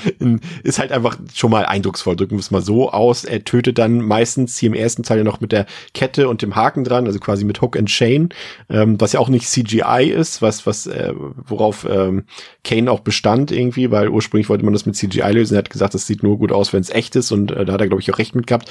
Aber wie findest du ihn persönlich so ähm, als Killer an sich? Vielleicht jetzt, ich meine, das ist natürlich ein großer Vergleich, wenn wir ihn jetzt mit den großen Slasher-Ikonen vergleichen, aber kann man ja trotzdem mal vergleichen. Es ist ja letztendlich so der typische Serienkiller, der auch so angelegt ist wie ein, wie ein Michael, wie ein Jason, wie ein, ja, Freddy vielleicht nicht, aber wie ein Victor Crowley oder so. Ja, ähm, aber halt, ja, er, aber er ist so dazwischen, ne, weil ich meine, im ersten Teil, also im zweiten Teil wird es ja viel auch viel deutlicher. Im ersten Teil, ähm, also nachdem er ja dann am Anfang den Schuss abbekommen hat, später sieht man ja, er hat ja getroffen offensichtlich, ne? Mhm. Trotzdem, trotzdem lebt er halt noch. Gut, dann kann man, also es ist halt ein Kopfschuss gewesen, aber er lebt noch, er hat halt eine Wunde am Hinterkopf. Da kann man halt sagen, okay. Ähm, Frank war auch überrascht. Genau, er war überrascht, ich auch, beziehungsweise äh, man kann halt auch sagen, okay, kann man überleben, wenn es wirklich ganz glücklich läuft. Und er ist halt einfach, ja, wie du schon gesagt hast, eine extrem bullige Erscheinung. Ähm, hat halt einen sehr zähen, widerstandsfähigen Körper. Okay, kann man auch sagen, er ist einfach so ein Tier. Ich meine, dass er jetzt äh, geistig nicht ganz auf der Höhe ist, merkt man ja recht schnell. Ähm, hat ihm wahrscheinlich vielleicht ein paar Gehirnzellen gekostet, aber er hat es immerhin überlebt. Alles, alles fein so. Aber also er ist ja weder jetzt weder ein Zombie oder so, ne? Noch ist er aber jetzt halt irgendwie ja, normaler Dude. Er ist irgendwas dazwischen. Also er ist weder, weder Fisch noch Fleisch, weder Jason noch, äh, noch Crowley. Er ist irgendwas dazwischen. Also eigentlich ist er ein normaler Killer, aber scheinbar auf jeden Fall mit ordentlich, ähm, ja, Körper, ich möchte nicht sagen übermenschlichen Fähigkeiten, aber zumindest, ne, er ist extrem stark, ne, wie er, hat eine gute Armor da seine, seine, seine Mutter durch den Raum wirft, ja quasi einfach einarmig. Ähm, er ist auf jeden Fall ordentlich, ordentlich gebaut und ordentlich gepanzert. Ähm, wie gesagt, das ändert sich ja noch so ein bisschen im zweiten Teil, da kommen wir auch noch zu. Und aber wie du schon sagst, also er ist, er ist, er ist nicht wirklich ikonisch, aber furchteinflößend, wie er eben da durch das Hotel wütet und der teilweise dann auch einfach durch die Wand bricht, so. Also er ist auf jeden Fall, ja, wie du schon sagst, er ist echt so ein, so ein lebender Panzer. Ähm, so, wenn der dir am Arsch klebt, da willst du nicht tauschen, so auf jeden Fall, ja. Also quasi, also ich fasse mal für uns zusammen, ich bin da auch bei dir, also ich glaube für die 90 Minuten funktioniert's, aber er ist keiner, der in Erinnerung Also bleibt, der, ne? der wird, also der wird jetzt kein achteiliges Franchise tragen. Pascal. Äh, ja, ich, ähm, was André sagt, äh, kann, äh, es ist halt, ja, er, er funktioniert, ich finde in beiden Filmen, so viel schon mal vorweggenommen, aber er ist dann halt, ja, unmaskiert und äh, quasi mit seinen einzigen Selling Points äh, halt die körperliche, ja, der körperliche Eindruck, der halt entsteht, wenn man ihn sieht, ist es halt ähm, nichts, was irgendwo aber besonders ikonisch ist. Also ich finde, der zweite Film versucht dann noch ein bisschen was zum Ende hin irgendwie reinzubringen, ihn noch ein bisschen außergewöhnlicher zu machen, aber äh, gerade der erste Film ist da, ja, ziemlich basic geblieben. Ähm, es, hier bin ich wieder dabei, es funktioniert im Universum des Films, aber wäre jetzt halt für mich auch nichts, wo ich sage, ähm, dass, ja, Goodnight da irgendwie dann äh, Potenzial hätte, sehr viel mehr Filme zu tragen. Und zugleich kommt dann, dann natürlich, also wenn man jetzt eh von einem Slasher-Franchise spricht, haben wir eh schon mal äh, die Frage, wie dann das, wenn es auch so an einem Schauspieler gebunden ist, natürlich auch nicht so einfach, sowas dann überhaupt äh, tragbar zu machen. Deswegen vielleicht ja. soll das auch gar nicht die Idee sein. Ja, aber was er dort anrichtet, das finde ich, äh, kann sich durchaus sehen lassen. Also André hat es äh, vorhin eigentlich auch ganz gut schon zusammengefasst, finde ich. Also der Film ist brutal, das auf jeden Fall. Der hat ein paar gute Kills bei, wenn ich so, so, so an den Fahrstuhlkill dort bei der Betreuerin denke und natürlich auch die Augen, die er dort immer rausreißt. Das ist, fand ich schon ganz cool und auch wie er dann Frank umbringt, äh, mit der Decke, äh, mit dem Haken dort äh, in, in den Kiefer gerammt und dann eine Decke hochgezogen. Das sind ja auch alles zu, zu, sag ich mal, 80, 90 Prozent praktische Effekte. Auch der Kill mit dem Handy, den hätte ich mir fast noch ein bisschen spektakulärer gewünscht, als er dem Mädel dort das Handy in, in, den, in den Rachen rammt dort und sie daran stirbt. Also ich sag mal, die Gewaltszenen sind auf jeden Fall ein Plus des Films. Also dafür, dass du die am Anfang auch genannt hast, dass die ja zum Beispiel das eine der Schnitte ist, ähm, finde ich auch. Also die ist, die, ist, die ist witzig, die Szene, aber sie ist nicht besonders hart. Nee, das ist, ja genau, wie gesagt, also hätte man, ja irgendwie, ja man erwartet da irgendwie noch mehr, als er das macht, ne? aber das ist auch die ganze Zeit seinen Arm so ein bisschen vor in der Perspektive. Man sieht da ja nur einmal, wie sie quasi so ein, ähm, wie sagt man, so ein, so ein, so ein Prosthetic-Hals hat, wo dann das mhm. Handy so reinrutscht. Aber ich weiß nicht, vielleicht hätte das noch irgendwie wieder rausgucken müssen, das Handy oder sowas, damit es noch ein bisschen eindrucksvoller gewesen wäre. Aber ich würde trotzdem schon sagen, dass der Film relativ zeigefreudig ist und auch an manchen Stellen kreativ. Und wie gesagt, gerade so lustigerweise, also was heißt lustigerweise, am, am krassesten fand ich wirklich die Szene, die wir vorhin schon genannt haben, ähm, als die, die, ich weiß jetzt nicht mehr, wie ihre Rolle heißt, aber die Schauspielerin Christina Vidal dort mit dem Seil aus dem Fenster fliegt und dann halt der Arm so rausbricht, ne, das war schon, die Hunde sie zerfleischen, das ist durchaus auch geschmacklos, aber das fand ich irgendwie das hatte was Fieses, auch ein bisschen was Schwarzhumoriges, das hat mir gefallen. Auch wie er die Mutter später äh, dort an die Wand wirft und sie aufgespießt wird und auch sein eigenes, ne, wie das, wie das Rohr durch sich durchs Auge bohrt und so weiter. Der hat schon ein paar Sachen. Das ist jetzt natürlich nichts, was uns jetzt vom Hocker reißt, Pascal. Aber ich würde schon sagen, für einen Slasher, gerade ich ziehe mal im Vergleich, ne, über was reden wir hier? Ich habe gerade letzte Woche ja auch noch mal im Zuge von uh, Always Know What You Did, das haben wir ja auch wie gesagt den ersten Teil noch mal geguckt davon. Mhm. Da, der ist quasi blutleer, ne? Also ein Slasher, der der gerade mal ähm, acht Jahre vorher gedreht wurde oder gemacht wurde und da ist gewalttechnisch passiert da fast gar nichts on Screen und da ist das hier natürlich trotzdem, auch wenn André sagt, ja, ist jetzt nicht überkrass, aber es ist trotzdem schon eine ganz andere Hausnummer, ne? Ja, ich finde auch, er ist äh, genug krass in Hinsicht. Also mir, das ist, ich fand das, was der Film dann zeigt, wie er es in Szene setzt und da einfach auch die Intensität, die dann der Killer auch, ja, rüberbringt in Kombination mit den Special Effects, die man sieht, das ist für mich stimmig. Ich finde, das ist okay. Ich brauche dann auch nicht unbedingt immer quasi am Anschlag das Extremste, was man sich vorstellen kann. Wenn es dann natürlich dann irgendwie noch ähm, überbordende, coole kreative Spezialeffekte gegeben hätte bei einigen Kills, wäre es mit Sicherheit noch cooler gewesen jetzt, aber rein, ähm, rein für den äh, Gore- und Splatter-Count finde ich, ist das, ja, okay. Also ich finde, der Film mhm. erfüllt da einfach, glaube ich, das, was er, ähm, ja, was er, worauf man sich mindestens freut. Ich finde, das passt. Ja, und also klar, André, das ist natürlich, äh, ne, ich habe ja vor eingangs gesagt, dass der Film in seiner ungekürzten Version sogar indiziert ist. Also, wenn wir das jetzt vergleichen, äh, kommen wir ja auch in ein paar Wochen zu, wenn wir uns jetzt höchstwahrscheinlich, äh, gemessen am ersten Teil lässt sich das schon erahnen und anhand des Trailers und der ersten Meinung, wird jetzt ein Terrifier 2 natürlich wieder ganz andere Maßstäbe setzen. Aber ich finde, mhm. für so ein, für so ein Mainstream-Slasher, und das ist ja einer, der lief ja auch im Kino hier, ähm, ist ja eigentlich schon ordentlich, ne? Also bietet ja ein bisschen was für die Gorehounds, äh, gerade wenn wir jetzt will jetzt nicht zu viel vorwegnehmen, aber gerade wenn wir jetzt nochmal den zweiten Teil schon mal im Gedanken haben, ähm, gerade in der Hinsicht äh, geht das eigentlich schon, äh, gebe ich dir mit, aber gleichzeitig gerne auch schon ein Fazit. Ja, also klar, hast schon recht. Für, man darf nicht vergessen, es ist kein Underground, ne, Slasher so, wie, wie, wie Terrifier, ähm, der wieder nur von, erstmal nur von, von Insidern gesehen wird und dann eben ja, vielleicht mal ein Phänomen wird, aber das Ding ist ja schon bereitgespielt worden mit einem gewissen Budget, klar. Da, da, da, da, da schlägt es nicht über die Stränge, aber das, was drin ist, zumindest in der Uncut-Fassung, ist, ähm, ist ordentlich so, das stimmt schon. Ähm, ja, Fazit. Also, wie gesagt, zum ersten Mal ja gesehen und ähm, ja, Erwartungen waren jetzt nicht riesig. Ich habe einfach, einfach einen durchschnittlichen Slasher erwartet. Und den habe ich eigentlich in großen Teilen auch bekommen. So. Ähm, der Film ist relativ knackig, äh, so Laufzeit ist halt echt nicht überstrapaziert. Ähm, von daher passt es auch in diesem abgespeckten Setting. Ähm, das Hotel ist zwar nicht klein, aber es sieht ja auch alles gleich aus, muss man mal sagen. Es ist halt ein hm. großer Müllhaufen, so in dem sie sich da rumjagen. Es ist zwar recht dankbar, weil es halt ein bisschen verwinkelt ist, aber ähm, ja, viel Abwechslung, optisch auch gerade, hast du halt einfach nicht. Und von daher ist es, ähm, ist es ganz cool, dass der auch wirklich schnell durchläuft. Ähm, wie gesagt, Kane als Killer funktioniert, der ist grimmig, der ist groß, der, der ist bedrohlich, das ist ganz cool. Ähm, die Kills sind, wie ja schon gesagt, in Ordnung, ähm, kriegt ein bisschen was geboten, auch gerade praktisch. Das ist eigentlich auch alles im, im Slasher-Rahmen, ohne sich da jetzt aber, wie gesagt, irgendwie ähm, rein innovativ aus dem Fenster zu lehnen. Halt, wie gesagt, sind ein paar, paar gute Sachen dabei, aber jetzt auch eben nichts, was jetzt wirklich raussticht. Mhm. Wie gesagt, großes Problem halt mit der ja, Gruppe an, an Personen, mit denen man sich irgendwie auseinandersetzen muss, ähm, die halt, wie gesagt, alle von nervig eher bis, bis hin zu äh, unerträglich sind. Und von daher hat man eben diese, diese Diskrepanz zwischen Killer und, und den Gejagten, weil man sich nicht wirklich sicher ist, für wen man eigentlich die ganze Zeit routen soll, ehrlicherweise. Ähm, du hast zwar dann so ein, zwei Hauptfiguren, ähm, mit, mit denen man irgendwie sympathisieren kann. Natürlich vor allem auch hier der, der Frank natürlich so als, aber der ist ja eigentlich auch kein richtiger Hauptcharakter, weil du siehst ihn auch Teil, lange Teile erstmal gar nicht, ne? Weil es ja doch der Fokus auf den. Hm?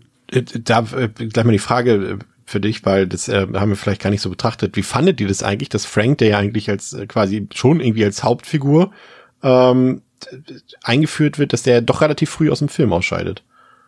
Ja, genau. Also deswegen wollte ich gerade sagen, da, dafür, dass er so ein bisschen eingeführt wird am Anfang, so als, als, als äh, Dreh- und Angelpunkt, hat er im Film dann eigentlich gar nicht die große Rolle, sondern es liegt dann schon eben vor allem der, der Fokus eben hier auf der, ähm, wie heißt sie, die mit den Tattoos? Äh, Kira? Ja, genau, die auch entführt wird dann, ne, dass die so ein bisschen ja sein, seine Muse wird, da mit ihren religiösen Tattoos und so. Da liegt halt schon der, der große Fokus so auf diesen Figuren und die sind halt alle eben, wie gesagt, auch wenn man mit ihnen Mitleid haben soll oder sie halt dann als sehr verletzlich dargestellt werden, ähm, sind sie halt trotzdem Knastis, die jetzt alle irgendwie nicht wirklich komplett sympathisch sind. Und deswegen hatte ich immer so ein bisschen das Problem bei dem Film. Ich war, das heißt Problem. So, es hat dann Slasher-mäßig das erfüllt, was ich sehen wollte, denn es war halt viel Schlachtvieh da aber so wirklich eine große, große Bindung zu irgendeinem Charakter konnte ich halt nicht aufbauen und das hat der Film halt versäumt. Das ist wieder das Ding, das hatten wir schon öfter im Podcast, wenn man das braucht, wenn man halt wirklich so eine Identifikationsfigur dringend braucht, kann das halt stören. Für mich war es jetzt nicht so super wichtig, aber es fällt halt auf im Film, dass keiner so richtig, so richtig, ähm, ähm, ja, positiv raussticht, sag ich mal. Und von daher ähm, insgesamt so war ich, war, also ich war unterhalten, aber mehr halt auch nicht. Ne? Der läuft halt durch, den kann man einmal mitnehmen, so, das ist nett. Aber es gibt jetzt auch jetzt nicht die Szene im Film, kein Highlight, wo ich sage, wow, das war jetzt echt richtig geil. Jetzt haben sie noch mal was richtig aus dem, aus dem, aus dem Nähkästchen rausgeholt, was mich noch mal richtig äh, irgendwie abgeholt hat oder überrascht hat. Der läuft durch, ist vernünftig, ähm, ist wie gesagt nicht so super hochwertig produziert, was aber dem Film, wie gesagt, so fast ein bisschen gut tut, weil der Look halt dann so schön dreckig und gritty ist. Und das mit dem Setting und so, das klappt halt, wie gesagt, alles, aber es ist auch ein bisschen zweckmäßig eben. Er lehnt sich halt nicht wirklich aus dem Fenster, außer wenn der Killer aus dem Fenster fällt. und das ist halt, wie gesagt, auch einer der leider, leider der technischen Lowlights so.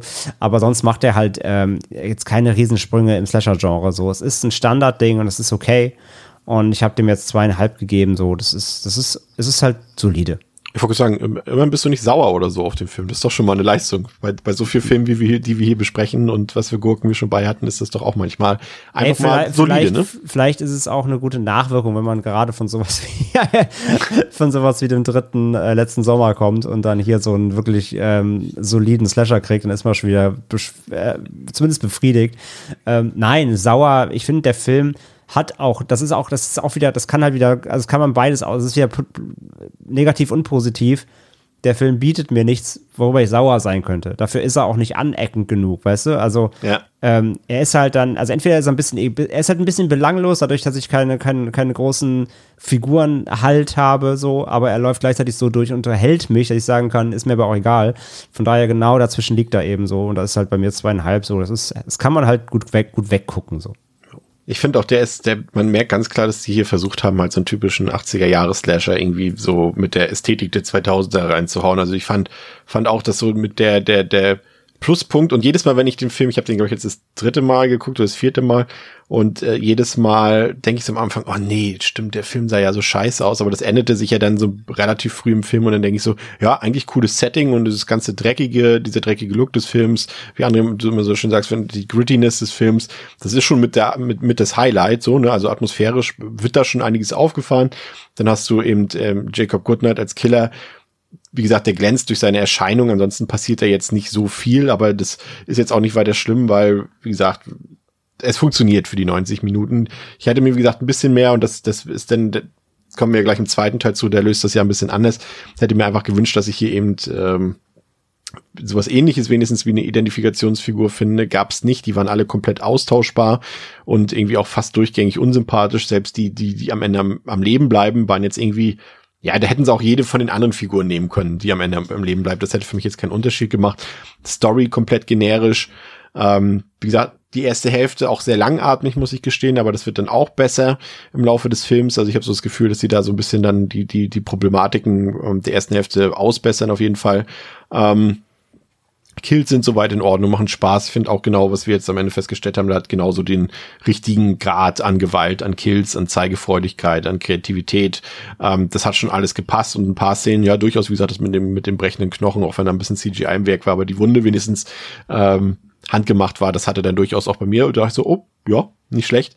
Ähm, wie gesagt, es ist letztendlich solide ist, glaube ich, einfach ein ganz gutes Wort. Den kann man sich mal ausleihen oder mal, ja, ausleihen ist schwierig bei dem Film, aber mal Uncut irgendwo besorgen und, und für einen gemütlichen Horrorabend, äh, vielleicht sogar als, als äh, Double Feature, so wie wir das heute machen, funktioniert das gut. Aber der ist jetzt nicht originell, der hat keine besondere Story, der wird nirgendwo aus dem Raster von. Ich finde, Pascal, um es schon an dich zu übergeben, ähm, du hast es vorhin so gut gesagt, ne, das ist keiner, der nicht mal in den 2000ern unter den besten 30 Slashern auftauchen wird, ähm, aber auch nicht unter den 30 schlechtesten. Und genau das mhm. ist es letztendlich. Ne? Also ich bin bei zweieinhalb von fünf. Jo, ich habe gar nicht mehr so viel hinzuzufügen. Ich mache es entsprechend kurz. Ich, ähm, ja, habe das Gefühl, wir sind ja alle, haben den Film ähnlich wahrgenommen. Ich finde auch, es ist ein komplett durchschnittlicher Slasher, der so in seiner kleinen Welt quasi seine eigene, also oder die Erwartungshaltung, die man an so eine Art von Film hat, erfüllt. So, ich glaube, niemand holt sich den oder niemand, der, sag ich mal, halbwegs informiert ist oder auch so ein bisschen Ahnung halt einfach hat von den äh, Horror- und äh, Slasher-Filmen aus dieser Zeit, geht da mit der Erwartungshaltung rein. Sino Evil von der WWE hier mit so einem Cast, das ist jetzt halt, das wird halt irgendwie ein krasses Ding oder ein Geheimtipp oder irgendetwas. Ich meine, gut, klar, ein Geheimtipp könnte es immer sein, aber irgendetwas, was jetzt, mh, mm, ja, dein Leben verändert. So, sondern dass das halt im besten Fall einfach ähm, by the books Standard Slasher-Kost ist. Ich hätte es natürlich cooler gefunden, wenn man so, sag ich mal, offens offensichtliches Potenzial irgendwie erschlossen hätte im Sinne von charismatischeren Figuren und alles Mögliche so bei der Optik und bei den Spezialeffekten kritisiere ich jetzt wenig. Das ist halt einfach dann wirklich der Zeit geschuldet.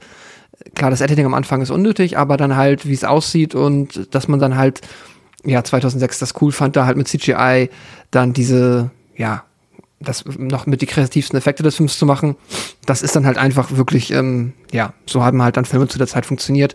Das ist alles okay. Bisschen Potenzial ist mit Sicherheit noch liegen geblieben. Da hätte der Film wahrscheinlich besser sein können, aber im Endeffekt ist er trotzdem komplett guckbar. Man ähm, muss am Anfang ein bisschen durchhalten, er kommt nicht gut in die Gänge, bietet da wenig Unterhaltung, aber dafür dann später ähm, ja, durchaus solide Slasher-Action und das ist dann äh, hoffentlich das, was man erwartet hat, das bekommt man und ich bin dann auch bei zweieinhalb von fünf Sternen. Eine Sache interessiert mich doch noch, André. Ähm, die ursprüngliche Frage, die ich auch auf, auf Social Media gestellt habe, was denn der Film jetzt nun ist, ob es denn vielleicht wirklich eine Cash-Cow ist oder ob man da auch vielleicht so ein bisschen bei den Machern eine gewisse Horrorliebe vielleicht oder eine Liebe fürs Genre, ein bisschen, ja, einfach, ja, ja, wie sagt man, einfach ein bisschen Liebe im, im Produkt erkennen kann. Wie würdest du die Frage beantworten? Hm. Nee, ich finde, also Cash Cow würde ich den Film, glaube ich, nicht nennen, weil dafür hat er dann irgendwie doch zu viele Qualitäten. Also, ich will nicht sagen, dass der Film durchdacht ist, aber Cash Cow ist, unter einer Cash Cow verstehe ich was anderes. Dann, dann sähe der Film, glaube ich, noch geleckter aus. Dann wäre der irgendwie doch ein Stück weit massenkompatibler, glaube ich. Dann wäre da doch vielleicht weniger Gewalt drin. Dann, ähm, ja, weiß ich nicht. Also, das ist kein Film, den ich eine Cash-Cow nennen würde. Ich weiß, hast du Boxoffice-Zahlen? War der ein Erfolg? Ja, ja, also wie gesagt, ja, also gemessen am Budget, ne, 8, 8 Millionen gekostet, 18 ja. Millionen eingespielt, 18 aber, eingespielt, im, ja. aber im Heimkino insgesamt 40 Millionen sogar. Also ja, ja, okay. Budget fair. Ja. Aber, aber, wie gesagt, also unter der Cash-Cow verstehe ich was anderes. Das ist dann, weiß ich nicht, dann, dann, dann hat das, das, das hat eher was von auch, damit verbinde ich so einen Etikettenschwindel, weißt du? Und den, den, den finde ich, den, den, das macht Sino Evil ja nicht. Sino Evil gibt ja im Grunde das, was auf dem Cover ist, nämlich Kane, der böse guckt und irgendwas mit, mit, mit Ketten und äh, stechen. also ich, damit verbinde ich Cash Cow nicht. Also ich finde schon, dass es einfach. Gut, ist natürlich vielleicht, vielleicht, ja, müsste man denn über, über das Wort. Also ich finde zum Beispiel gerade was, also diese, diese, nur als Beispiel, diese Blumhouse-Filme wie Truth or Dare oder sowas, das sind ja. für mich Cash Cow-Filme, die ge gezielt auf quasi 13-jährige Horrorfans ja, ja, ich, weiß, ich weiß schon, ich, das, und das meine ich ja damit, ja. genau. Das, das, das, das, ich weiß, was du meinst, aber zum Beispiel Truth or Dare ist trotzdem, der ist so richtig formelhaft. Der, ist, der sieht geleckt aus, da, da, da spielen ein paar Gesichter, die, die man kennt. So, das ist ein anderes Setup und ich finde, Sino Evil hat davon ja im Grunde nichts außer Kane. Ja. ja? Und deswegen würde ich den Film nicht Cash Cow nennen, weil es einfach, es ist einfach so, lass mal einen Slasher machen, aber halt mit dem Wrestler. Aber es ist jetzt nicht so, lass den Film so perfekt in, ausstatten, inszenieren, irgendwie auf die Zielgruppe zuschneiden. D dafür ist er nicht ko ko konkret genug, letzten Endes, weil, weil er dann doch einfach auch zu vage ist, zu, zu, zu dreckig, zu, zu ein bisschen unbeholfen. Also das, das finde ich nicht, dass er da eine, ähm, ich finde nicht, dass er formelhaft ist. Er ist, er, also in, in seinem Slasher-Tropes ja, aber das, das, das, das machen ja viele. Ja. Äh, ne? Das, das geht ja auch nicht anders. Genau, geht ja teilweise einfach nicht mehr anders so. Er, er bedient halt das Genre, das wir halt einfach zu Genüge kennen aber ich würde ihm nicht so eine Formelhaftigkeit assistieren, dass er jemand echt äh, mit der, äh, so mit, mit, mit, dem Lineal dran stand und meinte, wir müssen das und das machen, damit wir bloß halt unsere ähm, Wrestling-Fans komplett abholen. So, ja, da muss noch einer vielleicht mit, mit dem Nagelbrett gehauen werden oder was das man sonst aus dem Ring kennt. Ja, mit einer Leiter, so. ne? Oder einer Leiter, genau, mhm. oder mit einer Leuchtstoffröhre oder sowas. Also da sind nicht solche Tropes drin, die man halt genau auf die Zielgruppe die, die ich bei der Studiogruppe im Kopf hätte, wenn, wenn, wenn man so einen Cash Grab auf dem Papier skizzieren würde. Und deswegen würde ich ihn nicht so bezeichnen. Aber das eine Pascal schließt ja das, schließt das andere ja nicht aus. Würdest du trotzdem sagen, da steckt ein bisschen auch äh, Genre-Liebe bei den WWE-Studios hinter, als sie den produziert haben? Ja, also ist immer die Frage irgendwo dann in der Befehlskette, wo dann die Liebe anfängt und wo das Geld anfängt. Ja, ja, also, ja, ja, ja ob jetzt quasi die gesagt haben, hier Gregory Dark, dreh mal den Film und der findet halt Horror cool und denkt so, ja, mache ich, aber dann mache ich es auch geil oder versuchst zumindest einen coolen Horrorfilm draus zu machen. Keine Ahnung, aber. Guter Punkt. Ich musste mal kurz einmal, den haben wir ganz vergessen, der Gregory Dark, der ist ja übrigens gar kein un, äh, wie sagt man, unbeschriebenes Blatt, unbescholtenes Blatt? Ja, weiß ich nicht. Unbeschrieben. Ja, unbeschriebenes Blatt. Der ähm, ist eigentlich ein Independent-Filmmacher, der hat früher ganz viele Pornos gemacht und ganz viele billige Actionfilme und ist dann in den 90ern äh, zu Musikvideos übergegangen und hat, hat für Britney Spears, für Exhibit, Ice Cube, Snoop Dogg, Outcast und sowas äh, alles Regie und hat tatsächlich das erste Linkin Park Video, also von One Step Closer hat er gedreht und ah. nach Sino Evil hat er auch schon wieder direkt die Schnauze voll gehabt äh, von von solchen Produktionen und ist wieder in den Independent Bereich reingegangen und ich glaube Gregory Dark ist ich könnte bin mir ziemlich sicher, dass es nicht sein echter Name ist. Ich glaube, das ist sein sein Pornoregiename, bin ich mir relativ sicher. ja, zurück zu Ach, dir, Pascal.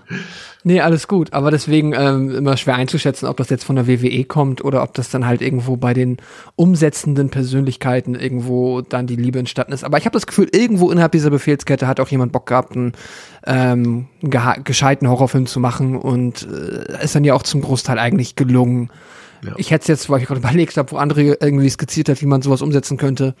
ich meine, Wrestler haben doch auch immer so ganz äh, spezielle Einlaufsongs. Wie witzig wäre es denn gewesen, wenn irgendwie einer von den von den Knastis das als, wobei die haben keine Telefone, oder? Doch, aus Gründen schon. Wenn die das als Klingelton gehabt ja, hätten, genau, dann sowas. Kane irgendwo hinten ja, raus. So. Stimmt. Ja. Oder, oder, oder Kane kommt halt zum ersten Mal irgendwie aus dem Hotelflur gelaufen in seinem WWE, WWE Einmarsch. Ja, oder, oder, oder sowas, Kane, ne? oder Kane tritt als Kane auf, als Killer. Also in seinem Wrestling-Kostüm äh, und ja. Namen auch. Ne? Da spielt er ja auch einen, einen Bösewicht, glaube ich, ja. in, in, der WWE und er hätte auch einfach Heel, als der auftreten können, ja.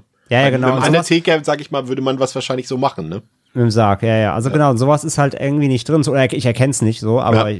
äh, so, ne? Das finde ich halt, das, das wäre für mich dann so Cash Grab, wenn das 100% auch zugeschnitten wäre. Übrigens, ich habe nachgeguckt, also Gregory Dark heißt eigentlich Gregory Hippolyte Brown. das ist natürlich auch nicht schlimm. Dann bleibe ich bei meiner Pornonamentheorie. Die ist auch gut. Ist, glaube ich, doch der bessere Name. Ja. Mir ist gerade eben jetzt nur noch eine äh, Parallele aufgefallen, die ich dann äh, mit meinen Minimalkenntnissen von so ein paar YouTube-Essays über Wrestling äh, dann zumindest nochmal aufstellen wollen würde, weil wir jetzt so oft Kane mit äh, Jason verglichen haben und der jetzt ja wohl, wenn ich es richtig verstanden habe, in der WWE-Welt ein fiktiver Bruder vom Undertaker ist, Genau.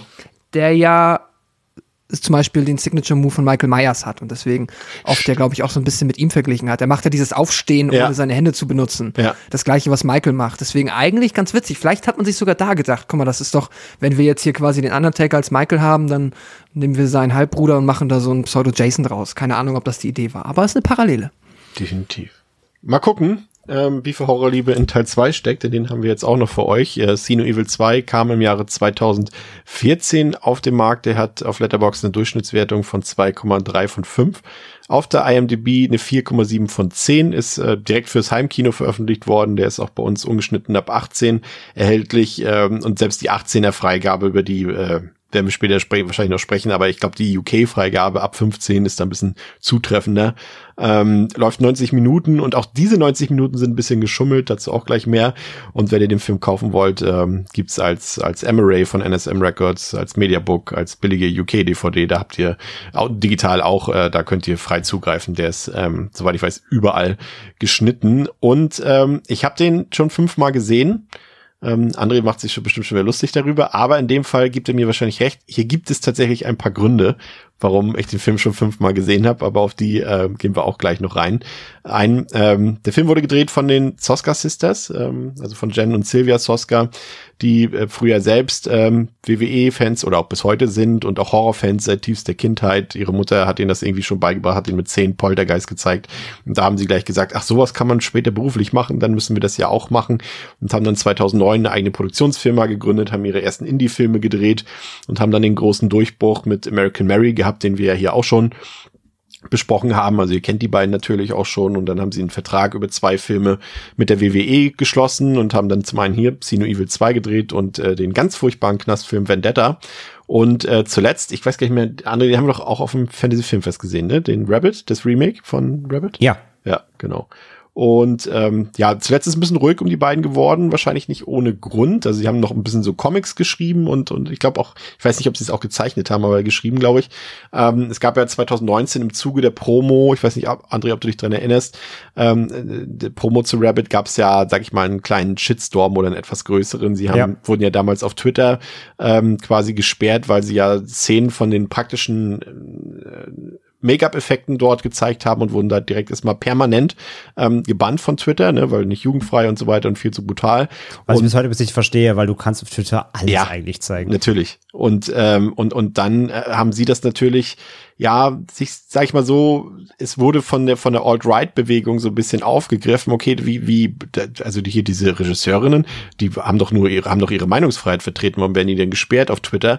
Und so wurde quasi aus den eigentlich, äh, Feministinnen-Idolen äh, wurde dann auf einmal wurden Idole für, für das Allies quasi von von der Alt-Right-Bewegung und äh, wurden dort quasi ja zu Propagandazwecken missbraucht und, und wurden immer hingestellt, hier, diese zwei Frauen kämpfen für die Meinungsfreiheit und sie sind halt mit drauf eingegangen, haben das quasi nicht, äh, sind, haben dem nicht widersprochen, haben das auch für sich genutzt und sind dann selbst darauf eingegangen und haben auch gesagt, stimmt, wir kämpfen doch für die Meinungsfreiheit und so weiter und so fort und sind dann komplett quasi mit drauf eingegangen, haben, haben ganz rechts außen Theorien quasi mit unterstützt dort und alles unter dem Deckmantel der, äh, ja, Freedom of Speech. Und naja, das äh, kam nicht gut an, auch bei vielen Fans nicht äh, von den beiden und aber auch das Gegenteil, auch viele konservative Fans haben sich auf einmal verstanden gefühlt und dachten, ah, cool, die sind ja so wie wir und so weiter. Ich weiß nicht, was jetzt genau in den letzten drei Jahren dann noch passiert ist. Ich habe jetzt nochmal den Twitter-Account von den beiden nochmal gecheckt, ähm, bin auch noch ein bisschen in die Vergangenheit gegangen. Ich glaube, die beiden haben es, glaube ich, fast schon wieder eingesehen. Also sie benutzen auch Twitter wieder. Der Account ist schon seit ähm, einer lange Zeit wieder aktiv.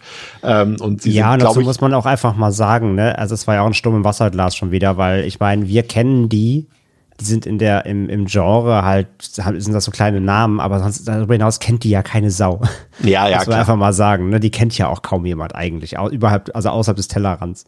Ja, aber, aber unsere Horrorfangemeinde ist ja trotzdem groß. Und da, da nein, nein, in dieser Bubble sorgt das natürlich schon für, ja, ja, klar, natürlich klar. international interessiert das äh, keinen, wenn Genau, irgendwie das meine ich halt damit, ne? Ist jetzt nicht, dass die ja. jetzt irgendwie worldwide cancelled sind. Nein, so. Das ich glaube, ich glaube, da, also ich glaube, sie, sie haben einfach den Moment gesehen, dass sie sich jetzt hier für, also klar wäre ich auch angepisst, ne, wenn mich Twitter bannt, ja. weil ich das von meinem Film zeige. Und ich glaube, die haben sich dann ähm, im, im Zuge dieses, dieses aufkommenden Tovabos dann, ja, haben die eine Chance gesehen, dann irgendwie sich selbst ein bisschen zu präsentieren und auch Twitter dann irgendwie dann Schnickefinger zu zeigen. War halt leider mit der falschen Crowd im Nacken so.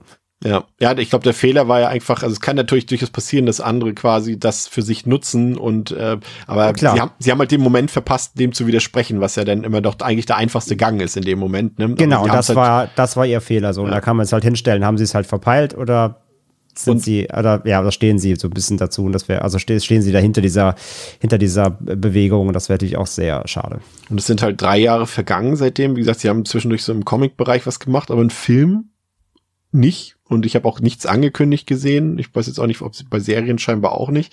Also vielleicht sind das Auswirkungen davon, ich weiß es nicht, aber gerade eben, und das ist, glaube ich, das, das nochmal der Kniff an der Sache, gerade wenn es eben, die ja sehr auf ihr Horrorpublikum angewiesen sind, ne, und gerade sowas wissen wir ja gerade, also gerade wenn wir heute diesen Film besprechen mit noch zwei anderen Beteiligten, ähm, die sind natürlich sehr oft auf die Fan-Community angewiesen. Ne? Also klar, die sind bekannte Gesichter im Horrorbereich, Soska Sisters kennt jeder ähm, bei uns ähm, und wenn die dann mit sowas auffahren, dann viele Fans abspringen, das kann Jobs kosten für die beiden und dann dementsprechend auch Geld. Ne? Also ganz so einfach ist es ja dann doch nicht, André.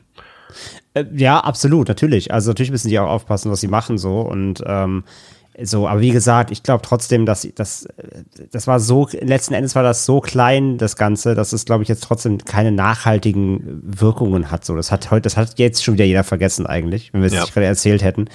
Ähm, von daher, und ich weiß nur, die haben irgendwann vor ein paar Jahren, haben sie irgendeinen Deal gesigned für eine Videospielumsetzung. Aber da gab es bis heute keine Infos. Von Stay Alive bestimmt. Nee, nee, nee. Irgend so ein, oh, wie hieß das denn? Aber jetzt, wo du sagst. Blindside. Blindside sollen die machen. Das ist so ein, so ein, ja, so ein audiodatives Horror-Adventure oder sowas. Ja. Und dazu sollen die einen Film machen.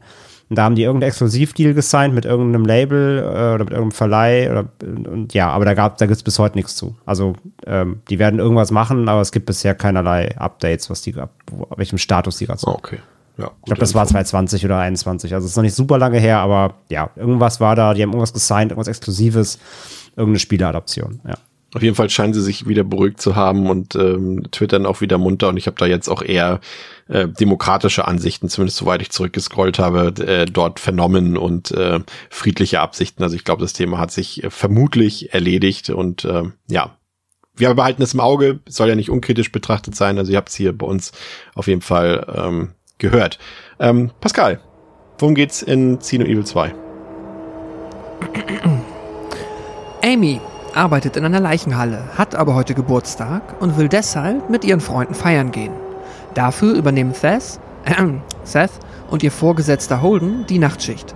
Doch dann bricht die Nachricht herein, dass zahlreiche Leichen von einem Massenmord im Blackwell Hotel eingeliefert werden sollen. Amy will ihre beiden Kollegen damit natürlich nicht im Stich lassen und so trudeln zum einen die Leichen der Opfer von Serienkiller Jacob Goodnight ein, als auch dessen eigene Leichen. Doch Leichen. bei den Leb... Leichen. nur eine. Ach so, oh ja. ähm, äh, ganz genau. Doch bei den leblosen Besuchern bleibt es nicht. Auch Amys Freunde sind ins Leichenschauhaus gekommen, um doch noch den Geburtstag zu feiern.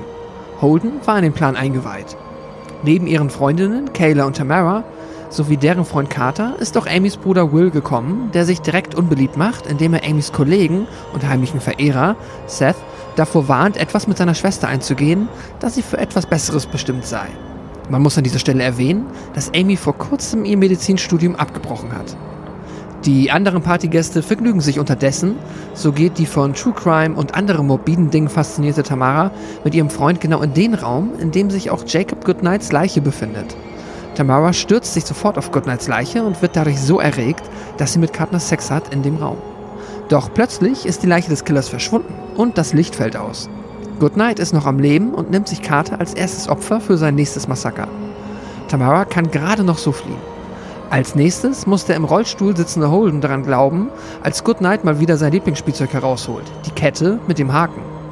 Der Rest der Truppe ahnt nun, was ihnen bevorsteht und versucht deshalb aus dem Gebäude zu flüchten, doch Goodnight verfolgt sie auf Schritt und Tritt, was dazu führt, dass sich die Gruppe trennen muss, was das Spiel für den kahlköpfigen Killer noch einfacher macht. So schnappt er sich Kayla und erwürgt diese. Dann schlitzt er Tamara die Kehle auf und tötet auch Amys Bruder Will. Äh, Seth wird im Kampf mit Goodnight verletzt und muss von Amy versorgt werden. Amy findet ein offenes Fenster und nachdem sie Seth zum ersten Mal geküsst hat, versucht sie über dieses offene Fenster Hilfe zu holen, jedoch befindet sich auch der umtriebige Killer draußen, weshalb Amy zurück ins Gebäude schleicht, nur um dann doch von Goodnight umgebracht zu werden. Nach einem weiteren erbitterten Kampf gelingt es Seth, dem Killer Einbalsamierungschemikalien in den Körper zu pumpen, was diesen offenbar tötet. Seth gelingt die Flucht aus dem Gebäude und er fährt davon. Doch offenbar war er nicht alleine im Auto. Denn als er die Schranken vom Gelände öffnen will, steht Goodnight hinter ihm und tötet ihn. Brutal. Ja, danke Pascal. Ähm, das Interessante, André, ist natürlich hier äh, die Besetzung. Ne? Also klar, wir haben wieder Glenn Jacobs, äh, also Kane ähm, als Killer dabei. Aber gerade für uns, äh, ja, Fans, äh, sag ich mal, äh, bietet man hier mit der Besetzung natürlich äh, besonderen Service an, denn äh, unser allseits beliebten äh, Catherine Isabel, bekannt aus äh, tollen Filmen wie Ginger Snaps, Freddy vs. Jason, Bones, American Mary und Insomnia und Daniel Harris, äh, bekannt aus Halloween, düstere Legenden und so weiter und so fort, ähm, sind hier die weiblichen Hauptdarstellerinnen. Und das ist ja theoretisch auf dem Blatt Papier erstmal ein Fest für uns.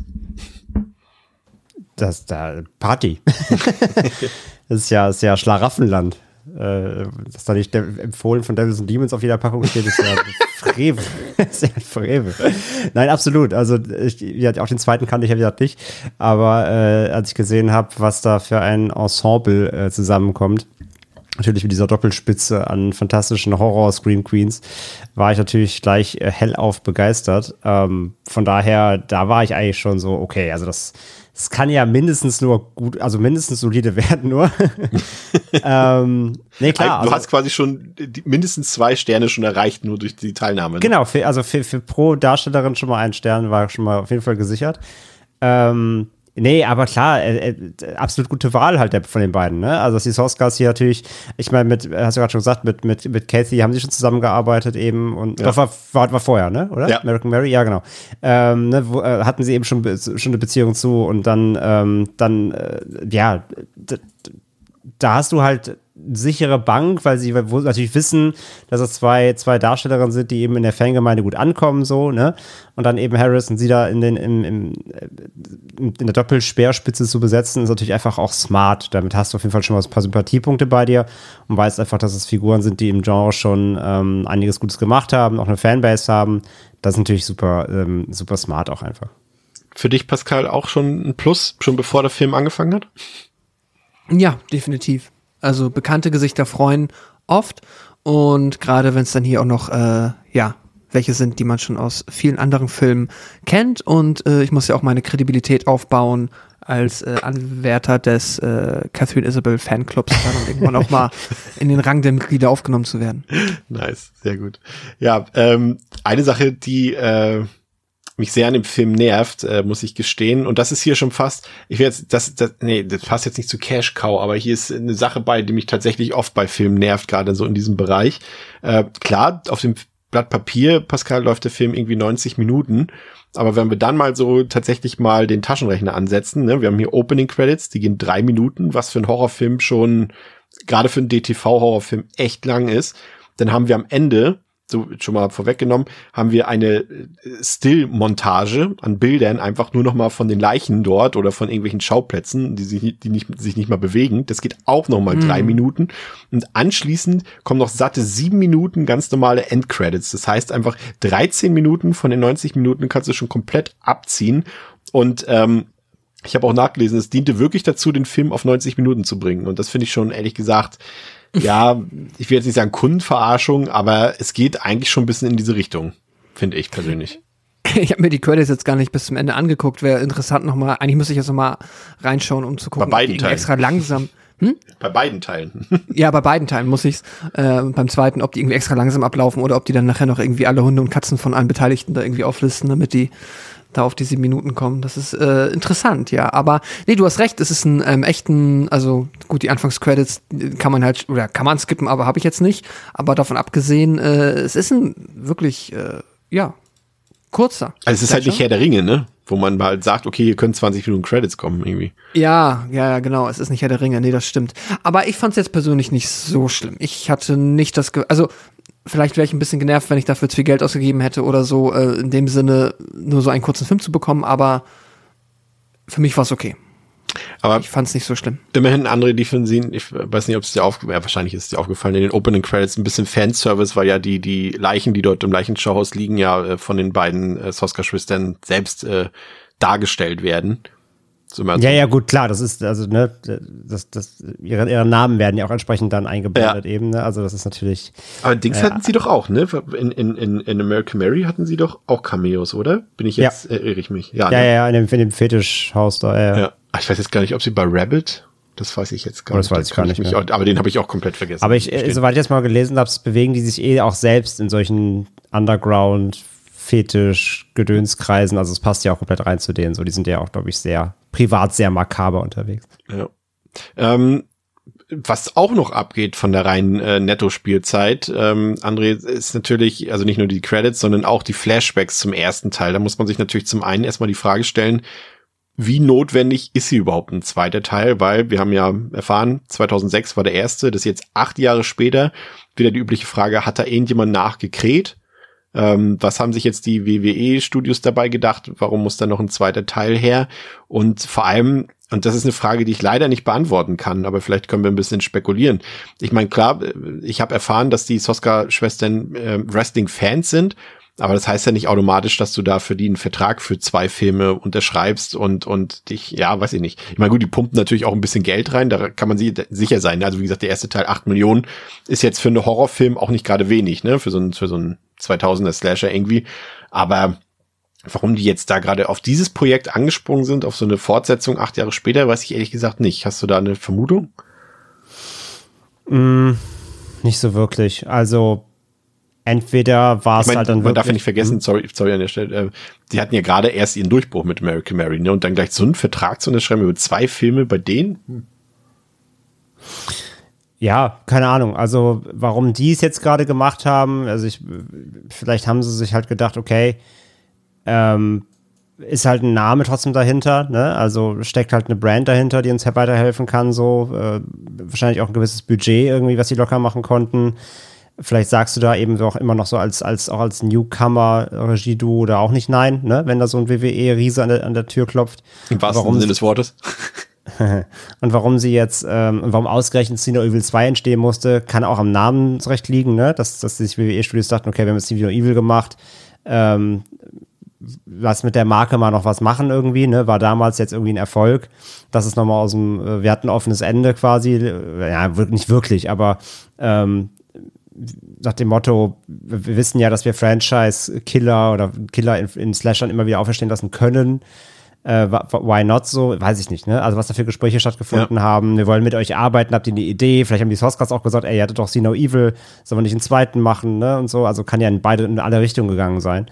Ähm, aber wie du schon sagst, so, ich glaube jetzt wirklich eine harte Fanbase, die jetzt jedes Jahr geschrien haben, gibt uns No Evil 2, weiß ich nicht, ob es die gab wenn, wenn war die nicht so laut. Vielleicht hat Kane ja auch gesagt, er hat Bock auf den zweiten Teil einfach von sich Auch das, genau, also genau, meine ich ja, ne? Was da für Gespräche stattgefunden haben, hey, äh, WWE-Studios mit Kane, mit, mit, mit interessanten FilmemacherInnen, ähm, wer da dann nachher die Idee reingeworfen hat, lass mal Cine Evil 2 machen, weiß ich halt ja. nicht. Ähm, was natürlich interessant hier ist, Pascal, ähm, ich finde es ein bisschen irritierend irgendwie, auch wieder natürlich durch diese, durch diese Gap von acht Jahren, die dazwischen liegt, aber der Film schließt halt nahtlos an Teil eins an, ne? also die werden mhm. die quasi, die Opfer aus dem ersten Teil werden hier eingeliefert in dieses, ähm, in dieses Leichenschauhaus, aber ich habe nie bei dem Film das ist jetzt nichts, was groß problematisch ist, aber es ist halt für Setting irgendwie wichtig. Ich habe nie das Gefühl gehabt, dass es auch wirklich so ist, dass es nahtlos mhm. anschließt, mhm. weil irgendwie ja, das mag natürlich auch ein bisschen an der Optik liegen, auf die wir gleich noch eingehen, dass die natürlich so gar nichts mit dem ersten Teil zu tun hat. Aber ich habe irgendwie nie das Gefühl, dass das äh, zwei Stunden später spielt. Nee, der Film gibt sich da auch keine Mühe. Ähm, wäre jetzt auch einer meiner einzigen paar Trivia-Fakten gewesen, weil es mir aufgefallen ist. Ähm, weil ich äh, das immer ganz spannend finde, weil immer so, du kannst immer Filme, finde ich, vergleichsweise gut daten, gerade alles, was nach 2000 passiert ist, wenn du dir halt einfach die Telefone anguckst und das Telefon, das im ersten Teil da den Weg in den Mund von einer unserer Figuren bekommen hat, ist halt ein 2006er Telefon und Amy hat jetzt hier halt ein Smartphone in der Hand, wenn sie telefoniert und das ist natürlich ein äh, gravierender Filmfehler, der die Kontinuität komplett auf links dreht. Hm, nee, natürlich nicht, aber es ist halt schon, ja, also das, ist, das sind so Kleinigkeiten, die dazu beitragen. Ich habe auch das Gefühl, beide Filme spielen in der Zeit, in der sie gedreht wurden. Und das sind halt, wie du sagst, die acht Jahre. Und dann, ähm, ja, kommt das halt nicht wirklich gut zusammen. Da bin ich ganz bei dir. Da sind auch noch mehr so Punkte, die, also ich habe es mir dann doch noch irgendwie erklärt, aber ich fand auch zum Beispiel, also wie gesagt, das, ne, ja, also Tamara ist ja so begeistert, die weiß ja alles über Jacob Goodnight, ne? Und dann dachte ich auch so die ganze Zeit so, hä, aber ja. die Taten sind doch erst ein paar Stunden her, also das macht irgendwie ja. keinen Sinn, aber dann ist mir wieder eingefallen, dass ja diese ersten Morde, äh, die ja aufgeklärt wurden da von Frank, ja vier Jahre vorher nochmal waren und sie das daher vielleicht irgendwie weiß, so dachte ich mir so, der muss ja dann bekannt sein, aber es wurde trotzdem irgendwie, also irgendwie hat das für mich alles nicht so ganz so, so rund zusammengepasst irgendwie, aber ähm, André, letztendlich, wir haben ja, du hast ja schon beim ersten Teil gesagt, so storymäßig bare Minimum wird hier aufgefahren.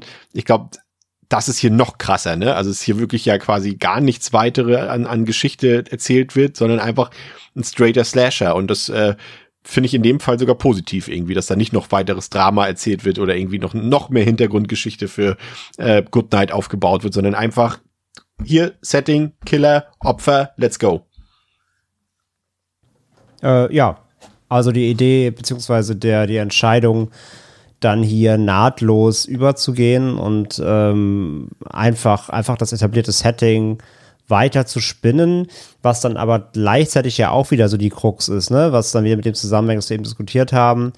Ähm, der vorige Teil kam jetzt eben nicht ein Jahr vorher oder so, sondern er kam sehr, sehr, sehr viel früher und selbst die Leute, also du hast die, du hast halt die hohe Wahrscheinlichkeit, dass vielleicht viele Leute den ersten nicht gesehen haben, ja. wenn der zweite kommt. Du hast aber auch die hohe Wahrscheinlichkeit, dass der erste eben so lange her ist, dass sich viele gar nicht mehr erinnern können und den vielleicht auch nicht unbedingt jetzt direkt nachholen. Also eine Story zu nehmen, die direkt ansetzt. Du hast zwar dann so Flashbacks und es gibt natürlich auch Dialoge im Film, die dann halt nochmal beschreiben grob, was los ist, selbst dann für, selbst dann die Leute abzuholen natürlich die den ersten vielleicht nicht kennen, ähm, aber trotzdem so nahtlos an einen Film einzusetzen, der eben fast eine Dekade früher kam, ähm, musst du auch erstmal machen.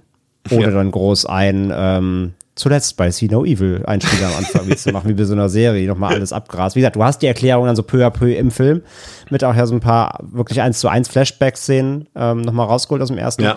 Aber wie gesagt, die Entscheidung, wirklich einfach nahtlos anzusetzen, beim Film, der so lange schon wieder her war, ja, muss man auch erstmal machen ich mag es auch, dass sie wirklich, dadurch, dass sie alle Kills nochmal zeigen, haben auch wirklich alle SchauspielerInnen aus dem ersten Teil nochmal Credits bekommen für den ja, zweiten Teil. Aber ähm, der große Unterschied, Pascal, äh, also einer der großen Unterschiede ähm, zwischen dem ersten und dem zweiten Teil ist definitiv die Figurenkonstellation, würde ich mal ganz klar sagen. Also das mhm. ist hier völlig konträr. Wir haben hier, ja, ich sag mal so, bis auf den Bruder von Amy haben wir eigentlich äh, keine, in Anführungszeichen, negativ belasteten Figuren dabei. Die haben alle irgendwie ihren Charme sind im schlimmsten Fall blass, wie vielleicht die Hauptfigur Seth, können wir noch später noch diskutieren. Aber ansonsten ist das schon ganz cool gemacht und ich habe mich, wie gesagt, ich habe den Film schon fünfmal gesehen, was vielleicht mit äh, Catherine Isabel und Danny Harris zu tun hat. Ähm, aber äh, da merkt man natürlich krass, wie jetzt die Figur von Catherine Isabel, also Tamara, schon sehr überzeichnet ist. Ne? Das ist natürlich äh, schon sehr laut, irgendwie auch sehr anstrengend, ähm, sehr mhm. morbide ähm, und und das ist natürlich zum einen konträr zu dem, was Catherine Isabel in ihren sonstigen Rollen spielt, außer vielleicht, obwohl in Freddy vs. Jason passt es sogar ganz gut, da war sie ja ähnlich drauf so ein bisschen. Aber ich habe hier nochmal nachgelesen, dass ähm, in der ursprünglichen Drehbuchfassung äh, Tamara eigentlich äh, eine männlich, also natürlich mit einem anderen Namen, wie ein Tom, äh, ein Tom sein sollte und äh, das Carter also ihr Freund quasi eine Catherine sein sollte sozusagen. Aber die Soskas haben gesagt, wir wollen nicht so viele Tropes im Film haben. Deswegen mhm. führt sich Tamara jetzt auf eigentlich wie der typische Dude in so einem Film, ne? Der immer so, so laut umherpöbelt und so weiter und so fort. Und äh, Carter ist dann auf einmal der, der so zurückhaltend ist und so, ne? Wie eigentlich sonst das Mäuschen mhm. im Film so. Und ich muss ganz ehrlich sagen, ja, ich glaube, wenn man das das erste Mal sieht vielleicht oder das nicht damit klarkommt, dann kann das schon nerven. Aber ich muss ganz ehrlich sagen, ich finde, das sorgt schon für einige Lacher und ich finde auch Catherine Isabel macht das herrlich und ich habe da total meinen Spaß bei und sie glaube ich auch bei dem Film. Äh, ich fand es auch super. Ich finde die Figurenkonstellation halt wirklich im direkten Kontrast zum ersten Teil ähm, ja um eine ganze Liga besser. Also es macht mir sehr sehr viel mehr Spaß, die charmanten Figuren da ein bisschen mitzugehen und bei solchen halt Arschlöchern wie Will dann halt auch, ja, quasi die Antipathie auszuleben und die ist dann halt auch, finde ich, gut in der Geschichte, in Anführungszeichen, weniger in der Geschichte eigentlich, weil es gibt keine, aber sagen wir mal im Setting integriert. So, er hat halt einen Grund, warum er so arschig ist. Das ist so toxische Männlichkeit, großer Bruder, weiß alles für seine Schwester ähm, was man richtig kacke finden kann, was dann auch halt schön von Amy und ähm, ja, dann hat sie auch etwas, wo sie sich dran abarbeiten kann. Die komplette Figurendynamik und die Interaktion unter den Figuren funktionieren viel besser. Und da hast du dann halt in Tamara und äh, Carter halt, ja, eigentlich so ein bisschen das Comic Relief und gleichzeitig den Sexappeal in Form von Catherine Isabel, die dann ähm, ja, sehr engagiert sich an Jacob Goodnight heranmacht in äh, noch scheinbar toter Form, was ähm, also das Einzige, was uns halt so einem als, sag ich mal, Slasher-Konnoisseur da irgendwie dann so ein bisschen vielleicht die Augenbraue heben lässt, ist, man muss sagen, beide Filme, der erste noch mehr durch die Duschszene als der hier, haben einen gewissen quasi, äh, gehen den Weg Richtung Nudity, aber nie so weit halt, dass man äh, dann äh, ja, irgendetwas, bei Catherine Isabel wundert es mich nicht, ist klar. Es ist aber, aber das Klassische ähm, wieder, äh, wir sind so geil nee, aufeinander, ne? deswegen müssen wir es natürlich komplett angezogen treiben, ne? Das ist ganz so. klar. Ja, ja, ja, das ist das, ja. Hm.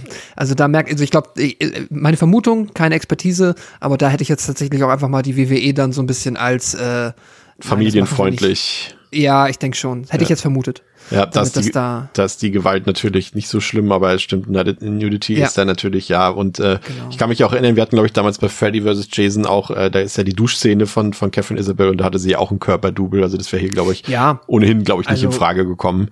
Und, Deswegen äh, auch gar, gar, keine Kritik und dass sie das nicht machen will, alles cool sowieso. Also ne, ist ja. alles legitim. Aber es, das ist so eins, weil der Film geht dann so, so ein bisschen in die Richtung und wirkt dann quasi so 20 Sekunden, ah, und jetzt kommt das nicht vollkommen okay, aber wenn man halt viele Slasher gesehen hat, wird man zu einer Stelle ja, warten. Das, das, das stimmt, das stimmt. Ist, ja, jetzt wo du sagst, klar, also das ist natürlich genau das, wir haben gesagt, es erfüllt so alle gängigen Slasher-Tropes, aber das ausgerechnet ja natürlich nicht. Ne? Also das heißt ja normalerweise immer äh, irgendwie äh, Kills und äh, Sex oder Nacktheit und sowas und das hast du hier natürlich äh, wirklich nur auf ein, auf ein ganz kleines Minimum. Du, du musst dich halt entscheiden Entweder, no, entweder nackter No-Name-Cast oder halt ein angezogener ja, No-Name-Cast.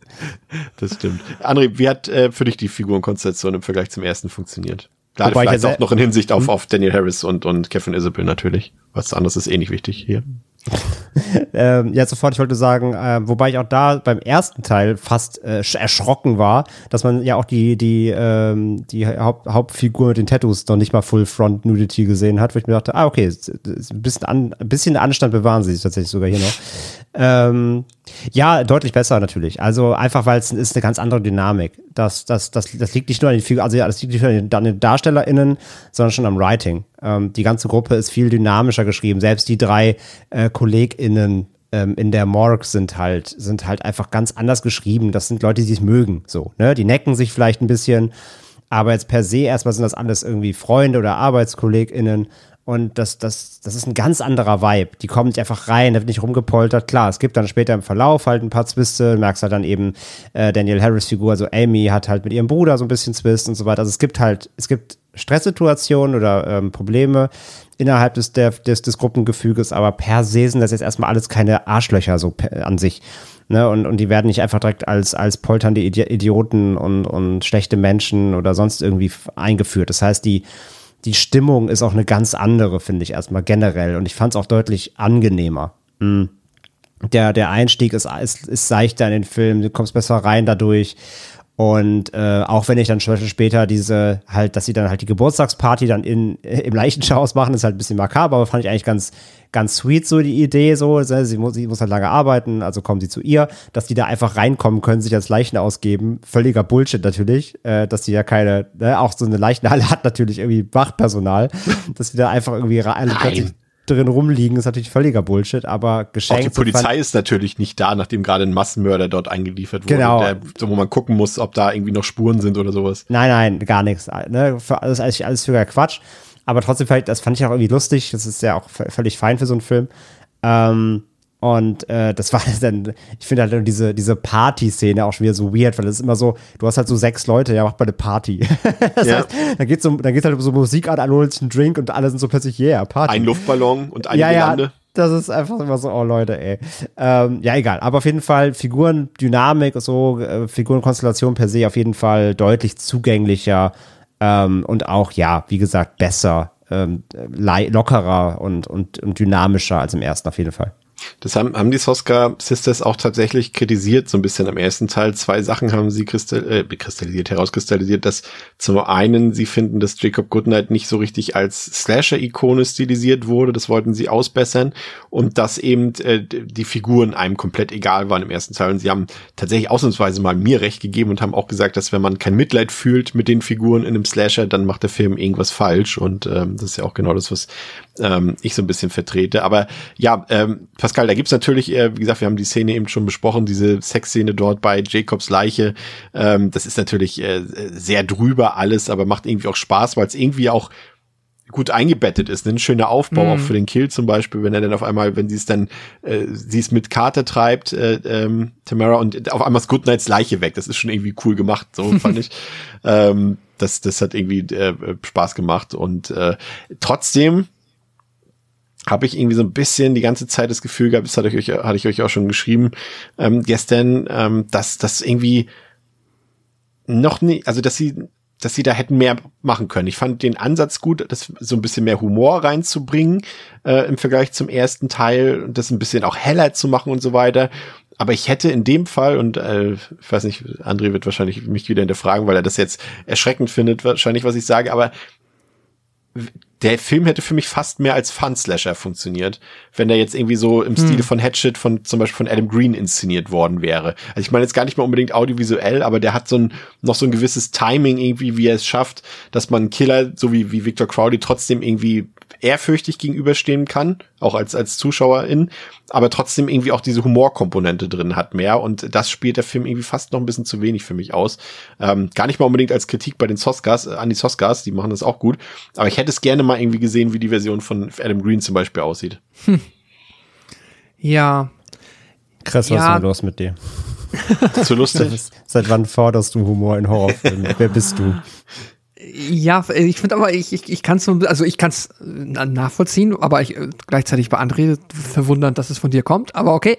Ähm, ja, aber ich mag äh, ja Hatchet, die Hatchet-Reihe. Also wenn, ja, ja. wenn es, wenn, wenn, wenn es nichts, also wenn der Humor. Ich weiß schon, was du meinst, nicht zu albern, ne? So. Genau, wenn, wenn, wenn ich trotzdem den Horror äh, fühlen kann, mhm. ohne dass mich das jetzt, dass ich jetzt alles, dass ich die Kills auch lustig finde und sowas. Also ja, ja, die, die optimale Mischung sozusagen.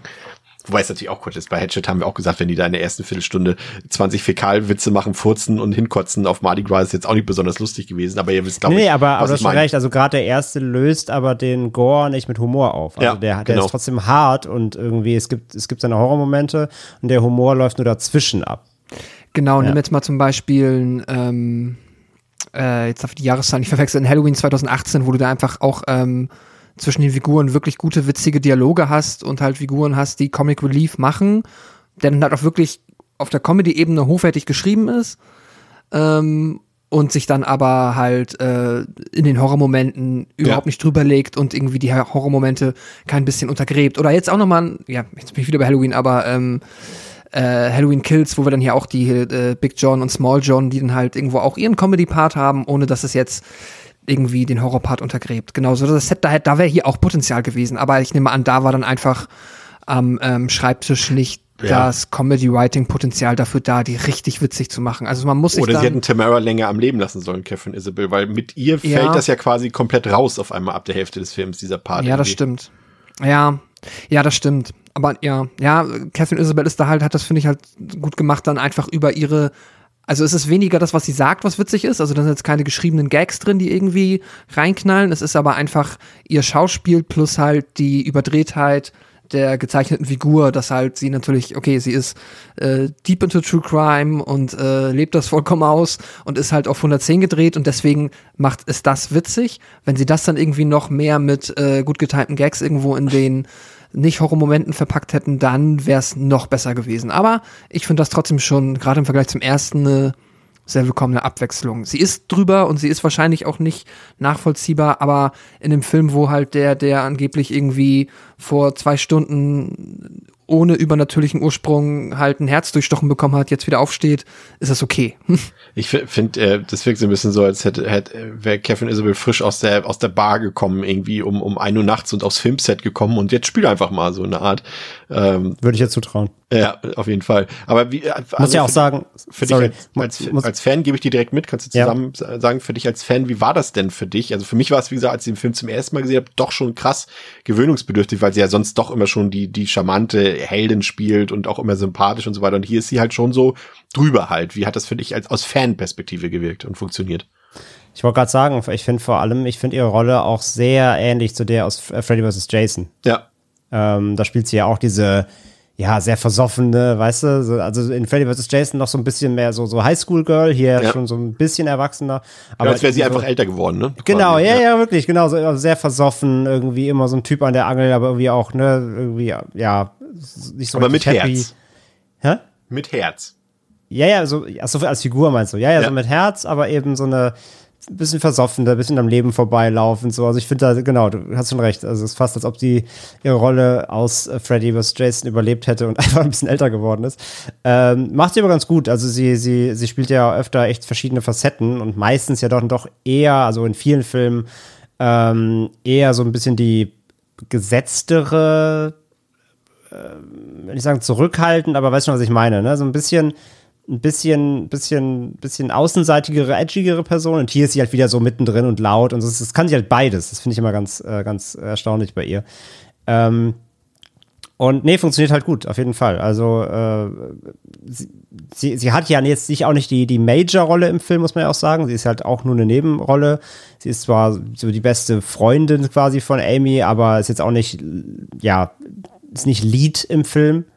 Ähm, aber so als ihr, als die Sidekick-Figur, die sie halt ist, funktioniert sie gut. Und wie gesagt, ähm, die, die, also so über, so, du meintest ja schon, vorher hast du geschrieben, dass sie so sehr überdreht ist, aber ich fand, so schlimm war es gar nicht. Also ich hatte doch, doch deutlich noch, noch hm. mehr Overacting erwartet. Äh, so, ich fand es noch im Rahmen irgendwie. Sie ist halt ein bisschen ja, ja, lauter und präsent und ähm, ja klar, also die Szene, die Szene im Leichenschauhaus, wenn sie dann da auf Kanes Leiche rum rumruppt, äh, ist, klar, es ist drüber. Ähm, aber halt irgendwie, irgendwie passt es halt schon dann auch zur Rolle. auch diese Sexszene, ich muss, muss gerade wieder denken, wie sie da abgeht und rumjubelt die ganze Zeit. Das ist schon äh, sehr. Ja, ja, klar, also ist, sie ist schon der Comic Relief. Ja. ja. Aber äh, das ist ja zum einen natürlich das, was ein bisschen mutig ist, würde ich durchaus schon sagen im Drehbuch, dass halt sie so gestaltet ist und eben nicht Carter, wie ursprünglich vorgesehen. Aber gleichzeitig, äh, um mal schon mal auch ein bisschen vorwegzugreifen jetzt, also voranzugehen, meine ich im Film, ähm, ist es natürlich krass mutig, dass Seth der Final Boy ist hier in dem Film und dass äh, Daniel Harris quasi, beziehungsweise Amy Pascal, ähm, ja, quasi davor stirbt. Weil man, ich glaube, wir sind uns, wenn man den Film zum ersten Mal sieht, ist man sich absolut sicher, dass äh, Daniel Harris das Final Girl spielen wird. Mhm. Und äh, dann passiert das nicht. Und das muss ich sagen, ist schon mutig und wirklich äh, entgegen aller meiner Erwartungen zumindest. Voll. Ich ähm, mochte es, weil es mich tatsächlich einen Moment so ein bisschen, oh, traurig gemacht hat. Ich dachte halt echt so, Daniel Harris ist halt, ich dachte, wir gehen den Standardweg, wo sie irgendwann aus äh, der Leichenhalle rausläuft und dann, keine Ahnung, von dem Auto aufgelesen wird oder so. Ähm, aber nee, wir bekommen das. Ist auch inszeniert wie ein Twist. Also der Film ist da sehr self-aware, finde ich. Der weiß genau, dass er jetzt hier mit der Erwartung spielt weil ähm, das halt genau das ist, was wir nicht erwartet haben. Und dann verfolgen wir, das ist dann wahrscheinlich wieder die Kehrseite der Medaille, äh, für den Rest des Films halt die Figur von Seth, Seth oh Gott, ich, das ist äh, einer der Namen, den ich nicht gerne ausspreche, äh, die ich jetzt per se nicht uncharismatisch finde. Ich finde, das passt. Er ist halt aber wirklich der 0815 Normie Du. Er ist schon der blasseste der, in dem Film, ne, im wahrsten Sinne des ja, Wortes. Ja. Genau, er hat keine, er ist einfach der nette Kerl. So, davon ab hat er eigentlich keine Charakterzeichnungen, die ihn irgendwie interessant machen. Aber um am Ende dann noch nett, also. Aber es gibt auch keinen Grund, ihn sterben zu lassen, muss man halt auch mal so sehen. Ne? Wir haben ja früher Stimmt. auch gerade so bei Freitag der 13 uns immer so gesagt, okay, ja, der hat einen Grund zu sterben, laut Slasher-Logik mhm. und der und die und die und die. Aber er gibt ja gar keinen Anlass, ne? Also gut, ja, Danny Harris eigentlich auch nicht. Ja. Nee, aber, aber eigentlich hätte ich halt erwartet, dass beide rauskommen. So. Also ich hätte jetzt ja auch nicht unbedingt nur mit ihr, also ja, oh, also der Standardweg wäre, wenn nur sie entkommen wäre, die beiden hätte ich verstanden, weil sie halt die Romanze um die beiden so ähm, so aufgezogen haben, dass das halt quasi das ist, was jetzt das offensichtliche Happy End wäre, wenn äh, in der Mid-Credit-Scene diesmal dann kein Hund irgendjemanden anpinkelt, sondern die beiden irgendwie auf einem Date sind oder so. Aber ja. sch wahrscheinlich schwierig, nachdem alle Freunde gestorben sind. Aber keine Ahnung, in fünf Jahren oder so. Aber ähm, ja, nee, ich fand's, ich find's cool. Ähm, und dann, wie gesagt, am Ende das funktioniert auch dann, wenn wir dann noch halt äh, Seth äh, folgen, wie er dann äh, von ähm, Goodnight dann verfolgt wird. Da muss er ja auch nicht mehr irgendwie groß mit Leuten interagieren, was jetzt, oder irgendwie, also da ist es dann okay, dass er eigentlich nicht, dass eigentlich wenig wenig Reibung erzeugt hat und sehr langweilig ist, dann ist er ja nur noch ich am Weglaufen auch, und. Er bekommt ja auch, ich fand durchaus, also das, das Finale quasi, als er dort, äh, ihm dort dieses Einbalsamierungschemikalienzeug da reinspritzt, äh, fand ich durchaus auch cool. Da hat er sich dann auch nochmal für mich so ein bisschen als Figur so ein bisschen etabliert. Aber André, A, wie fandest du das, dass äh, äh, Daniel quasi nicht die, die ähm, das Final Girl ist. Und B, und das interessiert mich bei, euch beiden nochmal, weil wir das ja öfter haben bei Horrorfilmen, dass quasi ja eigentlich der Film zu Ende ist, Seth kommt raus und dann kommt immer noch so dieser, dieser typische Nachklapp, der uns suggerieren will, ja, aber der Killer ist nicht tot. Zählt sowas, jetzt erstmal an, an dich gerichtet, André, zählt das für dich noch zum Film dazu oder ist das für dich abgetrennt? Weil für mich ist es zum Beispiel so eine Szene, in der auf einmal der Killer nochmal den Arm rausreckt oder doch noch die, die äh, Person greift. Ich glaube, ich, mir fällt jetzt kein anderes Beispiel ein, aber es gibt jetzt zig Beispiele, wo das Final Girl oder Final Boy am Ende ja, ja so wie bei, bei Freitag der 13. 1, da wird ja auch äh, quasi, ähm, jetzt habe ich ihren Namen vergessen, ähm, ah, wie heißt denn die? Weiß nicht mehr. Äh, Adrian King heißt der Schauspieler, wie sie dann noch vom Boot von Jason ins Wasser gezogen wird. Und da wissen wir ja auch im zweiten Teil, mhm. sie hat überlebt, beziehungsweise es ist gar nicht passiert. Und sowas zählt für mich immer gar nicht zum eigentlichen Film dazu und ist immer nur so ein Gimmick noch als, als to be continued quasi. Ähm, würde mich mal interessieren, wie ihr das seht, aber wie gesagt, davor noch die Frage, wie fandst du das, dass äh, Daniel Harris äh, aus dem Film genommen wird vor dem Ende. Ja, äh, sehe ich eigentlich wie Pascal. Also ich war auch schon so, oh, okay, krass, hätte ich nicht gedacht. Also hat mich schon auch irgendwie kalt erwischt, muss ich sagen. Und wie du schon sagst, man erwartet es auf jeden Fall nicht. Ähm, weil man gerade eben Harris eben auch im Genre eher so als Final Girl auch kennt, ne? Und, und äh, als, als, als Scream Queen. Ähm, deswegen kommt es unerwartet. Aber ich muss halt sagen, es ist, aber das Problem ist halt, das Skript, das Skript ist leider so holprig, gerade im, im Finale, ähm, dass es ist halt unfassbar vermeidbar, dass sie stirbt. Ist halt ja. unfassbar vermeidbar. Ähm, und deswegen muss ich sagen, war ich halt so ein bisschen, da war ich, also was du vorhin gesagt hast beim ersten Teil, war hier der Fall. Hier war ich ein bisschen verärgert. Weil so das letzte Drittel, diese Flucht der beiden halt, ne, wenn alle anderen weg sind, die Flucht der beiden, die ist leider echt dumm geschrieben. Die ich haben find, irgendwie ich find, zwei. fehlt da total dieses, dieses, ähm, ja, wir, wir haben, du hast es schon mal gesagt, in irgendeiner Folge hatten wir schon mehrfach dieses, dem fehlt das Gefühl für Zeit und Raum, finde ich, an dem Ende. Also wie sie so rausgeht und dann ist Jacob auf einmal da, dann geht sie wieder rein, dann ist Jacob genau. da. Wenn er raus, rausgeht, ist Jacob grad, da. Ja. Ich wollte es gerade sagen, nämlich ja. diese, diese, äh, dieser Ablauf, also erstmal generell, das dauert alles zu lang ist extrem hingezogen. Mhm. Auch dieses, sie laufen gerade weg, entkommen knapp, da wo die sich in diesen, in diesen Lagerräumen verstecken, schließen auch die Türen ab, kommt halt Kane, tritt halt einfach die Tür aus den Angeln, so obviously, der ist halt vorher durch irgendwelche Wände gestapft, als ob den so eine fucking kleine äh, Drahttür von so einem, von so einem Abstellraum aufhält, so. Ähm, und dann, und dann kommt er, sie laufen weg, hinter der nächsten Ecke bleiben sie erstmal stehen, fangen an zu diskutieren und zu reden, so für fünf Minuten. Leute, der ist halt hinter euch, aber natürlich kommt er nicht, sondern erst wieder dann im nächsten Moment, wenn es halt passt. Das war halt unfassbar krass gestaged, so dieses ganze, dieser ganze, äh, ja, Verfolgungsjagd da am Ende.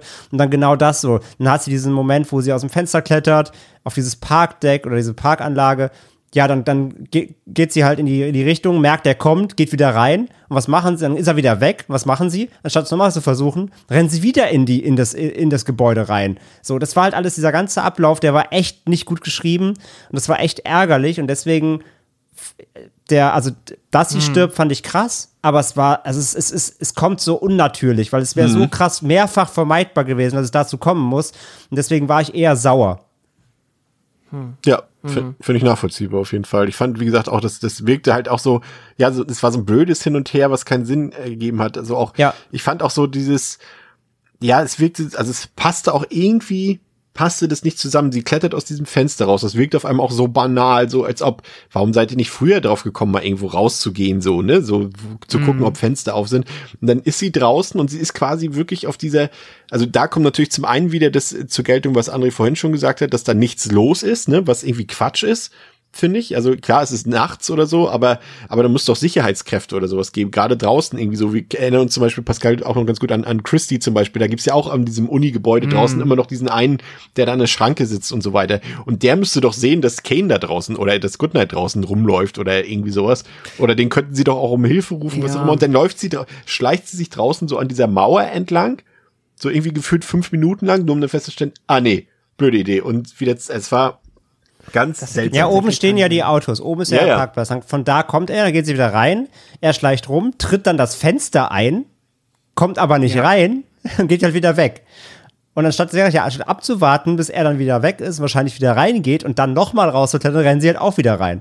Und, ähm, und auch überhaupt, als sie sieht das Fenster, schiebt das halt hoch und merkt, ah Mist, geht nicht komplett auf, und so, ah, ich muss alleine gehen, weil nur ich passe durch. Leute, schmeißt's halt ein, das Fenster, ja. das, was er danach ja auch macht. Es ist so simpel, also da, da, da, da konstruiert sich das Drehbuch selber Probleme, die es nicht gibt. Und das ist super nervig leider in dem Part.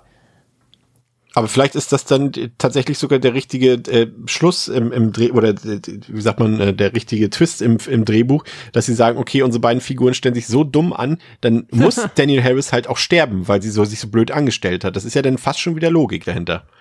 Wenn, wenn du denkst, ja. als wenn du das als, wenn, wenn du quasi wenn das die, die Unlogik des Films war, dann, dann ziehe ich meinen imaginären ja. Hut, aber ich bezweifle das. Wenn das die Unlogik des Films, wenn du das rein auf die, auf die Entscheidung der Figuren zurücklegst, dann macht es am Ende fast schon wieder Sinn, ja. Aber ja, aber äh, die andere Frage noch an euch beide, äh, vielleicht dann doch erst Pascal, ähm, diese, diese Nachklaps, also kurz an dieser Erwähnung noch für diese Stelle, ähm, mhm. das haben wir jetzt in der Inhaltsangabe nicht gemacht, also äh, Goodnight ist natürlich nicht tot, Seth entkommt zwar theoretisch aus dem Gebäude und fährt, doch haben wir erwähnt, fährt er davon, ähm, und er muss dann die Schranke sozusagen hochlegen, äh, was auch wieder dafür spricht, dass da eigentlich ein Sicherheitsmann sitzen, sitzen müsste.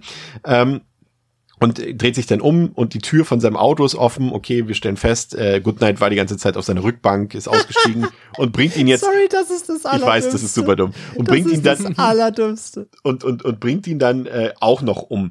Äh, ja, André, das ist super dumm, aber wie gesagt, mein ursprünglicher. Hey, sorry, das ist das ja. Witzigste am ganzen Film, weil ich mir die ganze Zeit, ich wirklich, ich hab daran, also klar, da kommt dieser, wie du gerade gesagt hast, dieser Jason-Shot, ne, er steht ja. hinter ihm, bla bla. Äh, aber sorry, ich musste dann während dem Abspann die ganze Zeit noch in mich reinkichern, wie ich mir vorgestellt habe, da Hast hängt, ja dieser, da, da, hängt dieser zwei Meter Typ auf der Rückbank, so größt, so groß wie breit und er sieht ihn einfach nicht. Vor allem 140, da, 140 Kilo, das Auto müsste hinten sogar runterhängen. Genau, das müsste er am Boden schleifen und er müsste einen Rückspiegel gucken, müsste also ein Fleischberg liegen sehen, der sich da so hin Nein, ey, das ist so dumm. Das geht halt hinten und vorne nicht auf. Aber ey, immerhin, wirklich, immerhin war es nicht die Kofferraumluke, die dann auf war am Ende. ey, das, das wäre mir fast noch lieber gewesen, weil, wie gesagt, dann hätte ein Rückspiegel ihn nicht sehen können. Aber ey, das, das war wirklich holy shit. Also, das ist, das ist so eine Behauptung. Das ist, das passt echt auf keine Kane-Haut. Pascal, findest du, dass diese so eine Anschlussszene, die quasi das, das eigentliche Happy End nochmal umdrehen und vielleicht gar keine Rolle mehr spielen, irgendwie findest du, das gehört zum eigentlichen Film dazu? Betrachtest du das? Also ist für dich Seth jetzt tot am Ende des Films und Goodnight lebt oder war das für dich nur, auch wie für mich immer in solchen Fällen, die Ankündigung, ja, es wird irgendwann noch Teil 3 geben? Ach so, ich kommt halt immer echt auf den Film an und wie es inszeniert ist und wie es dann quasi am Ende daran ge, genäht ist. Hier habe ich das Gefühl gehabt, ohne aber jetzt irgendwie groß drüber nachzudenken, also ohne quasi die die Metagedanken, hatte ich instinktiv das Gefühl, der ist tot. Das ist halt einfach der Gag ist halt, der ist halt jetzt offensichtlich zum zweiten Mal nicht zu töten ähm, was dann ja in einer gewissen Folge konsequent ist. Also ich habe jetzt auch klar, okay, dieses Einbalsamierungsmittel ist bestimmt auch uncool, aber halt ein Flock durchs Herz auch. Also konsequent ihn unsterblich zu machen, let's go. Und dann äh, tötet er ihn halt hier an der Stelle. So habe ich es jetzt für mich interpretiert. Ähm, das finde ich dann fast schon wieder okay, weil es halt, ja, dadurch, dass man halt einmal schon ihn unsterblich gemacht hat, dann kann man es jetzt auch durchziehen, auch wenn es natürlich, ja, es macht es halt ein bisschen ähm, lame dann vielleicht. Aber äh, auch eigentlich wieder jetzt, äh, hatten wir auch erst, äh, letzte Woche bei, äh, ich weiß immer, was du letzten Sommer getan hast, diese Nachtclub-Szene, die dann für mich dort zum Beispiel wieder so ein, okay, I don't care, ähm, ist er anscheinend nicht tot, äh, ist aber jetzt bei einem Freitag der 13. hätte ich wahrscheinlich nur den ersten gesehen, hätte ich vermutlich so aus, instinktiv aus dem Gefühl auch gedacht, okay, da lebt er scheinbar noch, ist nicht tot. Wenn man es natürlich später erklärt, dass es nicht so war, ja, okay, geschenkt. Oder nimm sowas hier wie äh, Texas Chainsaw Massacre 22 dieses Jahr. Das ist ja halt nicht so nachklappt, da ist es ja noch ein bisschen mehr in den Film wirklich integriert. Da ist es dann halt für mich offensichtlich halt aber einfach nochmal das Comeback in der letzten Szene mhm. und was da passiert, ist dann halt auch wirklich passiert. Also ist immer mal so, mal so. Hier hatte ich jetzt, während ich den Film geguckt habe, war das für mich ähm, so nah dran, dass das gepasst hat. Also zusammengehört hat vielmehr. André, ein krasser Unterschied äh, zum, ähm, zum Vorgänger ist natürlich die Optik. Ne? Also die könnten optisch natürlich nicht unterschiedlicher sein. Natürlich zum einen hast du da den Kinofilm mit dem Kinobudget. Ich glaube, wir sind uns einig, dass wir davon ausgehen können, dass jetzt der zweite Teil zwar kein niedriges Budget hatte, aber jetzt auch wahrscheinlich nicht die acht Millionen Dollar des ersten Teils. Der erste Teil sehr Sepia-Farben, dieser Schmutz und der zweite Teil aufgrund des Settings, das natürlich ein ganz anderes ist, sehr clean, sehr blau, würde ich sagen, hat vielleicht auch den etwas günstigeren DTV-Look. Aber ich würde sagen, dass er die rundere Inszenierung hat. Dass die Soskas da mehr rausholen, so ein bisschen aus dem Ganzen, finde ich. Ähm, dass der Film im Endeffekt irgendwie besser aussieht als der erste Teil, weil er einfach besser inszeniert ist. Also vielleicht jetzt gar nicht mal so von der Atmosphäre und so, aber ich finde, die nutzen dieses Setting. Also erstmal schön, dass es auch ein Krankenhaus ist, quasi, was dort als Leichenschau hält. Also wir haben auch ein paar mehr Räume, als wir schon in ganz anderen Horrorfilmen gesehen haben, wo irgendwie gefühlt man immer durch denselben Raum läuft. Also die nutzen das schon ganz gut aus. Ich finde, da hat ein paar gute Bilder, arbeitet auch schön mit Licht. Also ich finde das, ja, günstiger, aber ich finde, die Soskas holen aus dem Budget mehr raus. Aber wie siehst du das? Ja, definitiv. Also audiovisuell ähm, übertrifft er den ersten auf jeden Fall bei weitem. Ähm, der ist stilsicherer, der ist einfach, einfach, er hat, der, der, der, der, der ist, der ist versierter in seiner gesamten Machart, Kamera, Editing, auf jeden Fall. Ne, spart sich auch diese Epilepsie-Jump, Jump Cuts und Co. natürlich komplett aus. Ähm, und gleichzeitig, wie gesagt, das ist ja das, was ich vorhin schon beim ersten sagte und wo ich auf den zweiten ja schon so leicht hingedeutet habe. Und gleichzeitig muss ich trotzdem sagen, fehlt dem zweiten so ein bisschen was von eben dieser Grittiness des ersten. Diese, diese ungelenke Ekelhaftigkeit, so diese Settings und dieses, einfach dieses, dieses Ungelenke, dieses ähm, Unberechenbare des ersten von der Inszenierung durch diese sehr, sehr, sehr saubere Inszenierung des zweiten fehlt ihm das so ein bisschen. Dem fehlt ein bisschen es, diese. Passt es, liegt es nicht am Setting? Genau, das, das passt zwar ins Setting, aber trotzdem muss ich sagen, so rein, ich konnte ihn nicht so fühlen. Der war mir zu clean fast schon. Und ja, klar, das passt natürlich zu dieser, äh, sag ich mal, äh, ja nicht Doktor-Umgebung, aber weißt du, was ich meine, ne? So dieser Steril-Umgebung, ja. so, so einer, so einer Leichenschauhalle. Äh, absolut. Ähm, aber dadurch, dadurch hat er mich, also der erste hat mich da auf eine Atmosphäre, auf, auf einem Atmosphäre-Level anders erreicht, so ein bisschen als der zweite, muss ich sagen. Da hat er, dem fehlt da so ein bisschen die, diese, diese Ekelhaftigkeit oder diese, diese, ja, wie gesagt, es ist ein anderes, anderes Setting, klar, und passt dazu vielleicht besser, aber muss sagen, so dieses sehr sauber geleckte, ähm, da, ja, passte da irgendwie auch nicht zu der Figur, zu der, zu, zum, zum Killer irgendwie so richtig, weiß ich nicht. Ähm, aber sonst klar, rein von der Inszenierung jetzt mal rein, rein, rein technisch gesehen und so weiter und äh, rein objektiv gesehen, klar, ist, ist, ist er in allen Belangen dem Vorgänger überlegen. Wie siehst du das, Pascal? Ja, äh, ganz genauso. Ich finde den, ähm, der schafft es, also ich würde vielleicht sagen, beide schaffen es halt so ein bisschen für ihr Setting, nimm mal dieses abgefuckte Hotel oder halt dieses Leichenschauhaus, eine Optik zu wählen, die das zumindest also man könnte es verstehen, warum man sagt, der eine sieht so aus und der andere sieht so aus. Andersrum hätte es vielleicht ein bisschen, das ist vielleicht ein bisschen seltsamer. Ähm, trotzdem gefällt mir jetzt halt alles, was wir jetzt im zweiten audiovisuell, ja, von der Machart sehen, wesentlich besser als was der Vorgänger dann noch versucht hat, auf Kinoniveau irgendwie hinzuzaubern. Das, ja, ist, wie André gesagt hat, das ist versiert und wirkt einfach stimmig. Ich finde auch, es passt einfach gut zu dem Leichenschauhaus. Das äh, gefällt mir gut, weil es sich so ein bisschen, es klingt ein bisschen schräg, aber ich finde, es entsteht so eine gewisse Gemütlichkeit trotz der äh, kahlen und sterilen Umgebung, die es ja eigentlich ist. So, es fühlt sich irgendwie, ähm, auch wenn es halt diese blauen Töne sind, viel, trotzdem, äh, ja, mag ich, wie der Film sich hier für seine Stilistik entschieden hat, weil es sich so ein bisschen, ja, bisschen mehr Gemütlichkeit reinbringt. Ich kann es nicht besser beschreiben. Vielleicht ergibt es nicht so viel Sinn, aber so es empfunden. Nee, ich finde es gut. Ja, das ist so gut. Aber, jetzt kommt das große Aber, André. Das, das ist der nächste große Unterschied äh, im Vergleich zum ersten Teil, dass der, ich hatte es am Anfang schon angedeutet, dass der Gewaltgrad ja wirklich massiv runtergeschraubt wurde hier. Ähm, und das ist so ein bisschen problematisch, weil zum einen finde ich, ist es eigentlich gar nicht so verkehrt, weil die Soskas äh, eben ein bisschen stilsicherer sind als jetzt der, der Mr. Dark aus dem ersten Teil. Ähm, und, und dass das irgendwie Sinn macht, dass sie eine gewisse Dramaturgie auch in diese Kills einbauen wollten, indem sie einfach von Kill zu Kill mehr zeigen. Was ja der Fall ist, so ein bisschen, ne? Wenn wir jetzt dann denken, wie die ersten mehr oder weniger offscreen passieren und wie, wie Kathy dann die Kehle durchgestützt bekommt. Aber für Gorehounds ist das natürlich jetzt gar nichts. Ne? Also ich verstehe den Sinn dahinter, was sich die Soskas dabei gedacht haben, aber zu so einem straighten Slasher, wie es Sino Evil 2 ist, den man dann wirklich dann hauptsächlich wegen den Kills guckt, ähm, wie der Quervergleich zu Hatchet zum Beispiel, ist das ja gar nichts dann, ne? Ja, und das ist halt echt schade, weil, und das verstehe ich auch, da, da, und das ist wieder dieselbe Frage wie mit der, wie ist, wie ist der Film überhaupt entstanden? ähm, wer, wer hat das, wer hat das entschieden? Weil die Soskas können ja eigentlich bisschen rumsauen, so, ne? Die, also, ist klar, da können Hardcore-Splatter gemacht, so irgendwie, aber auch ein, ein Rabbit hat, hat seine Härten gehabt.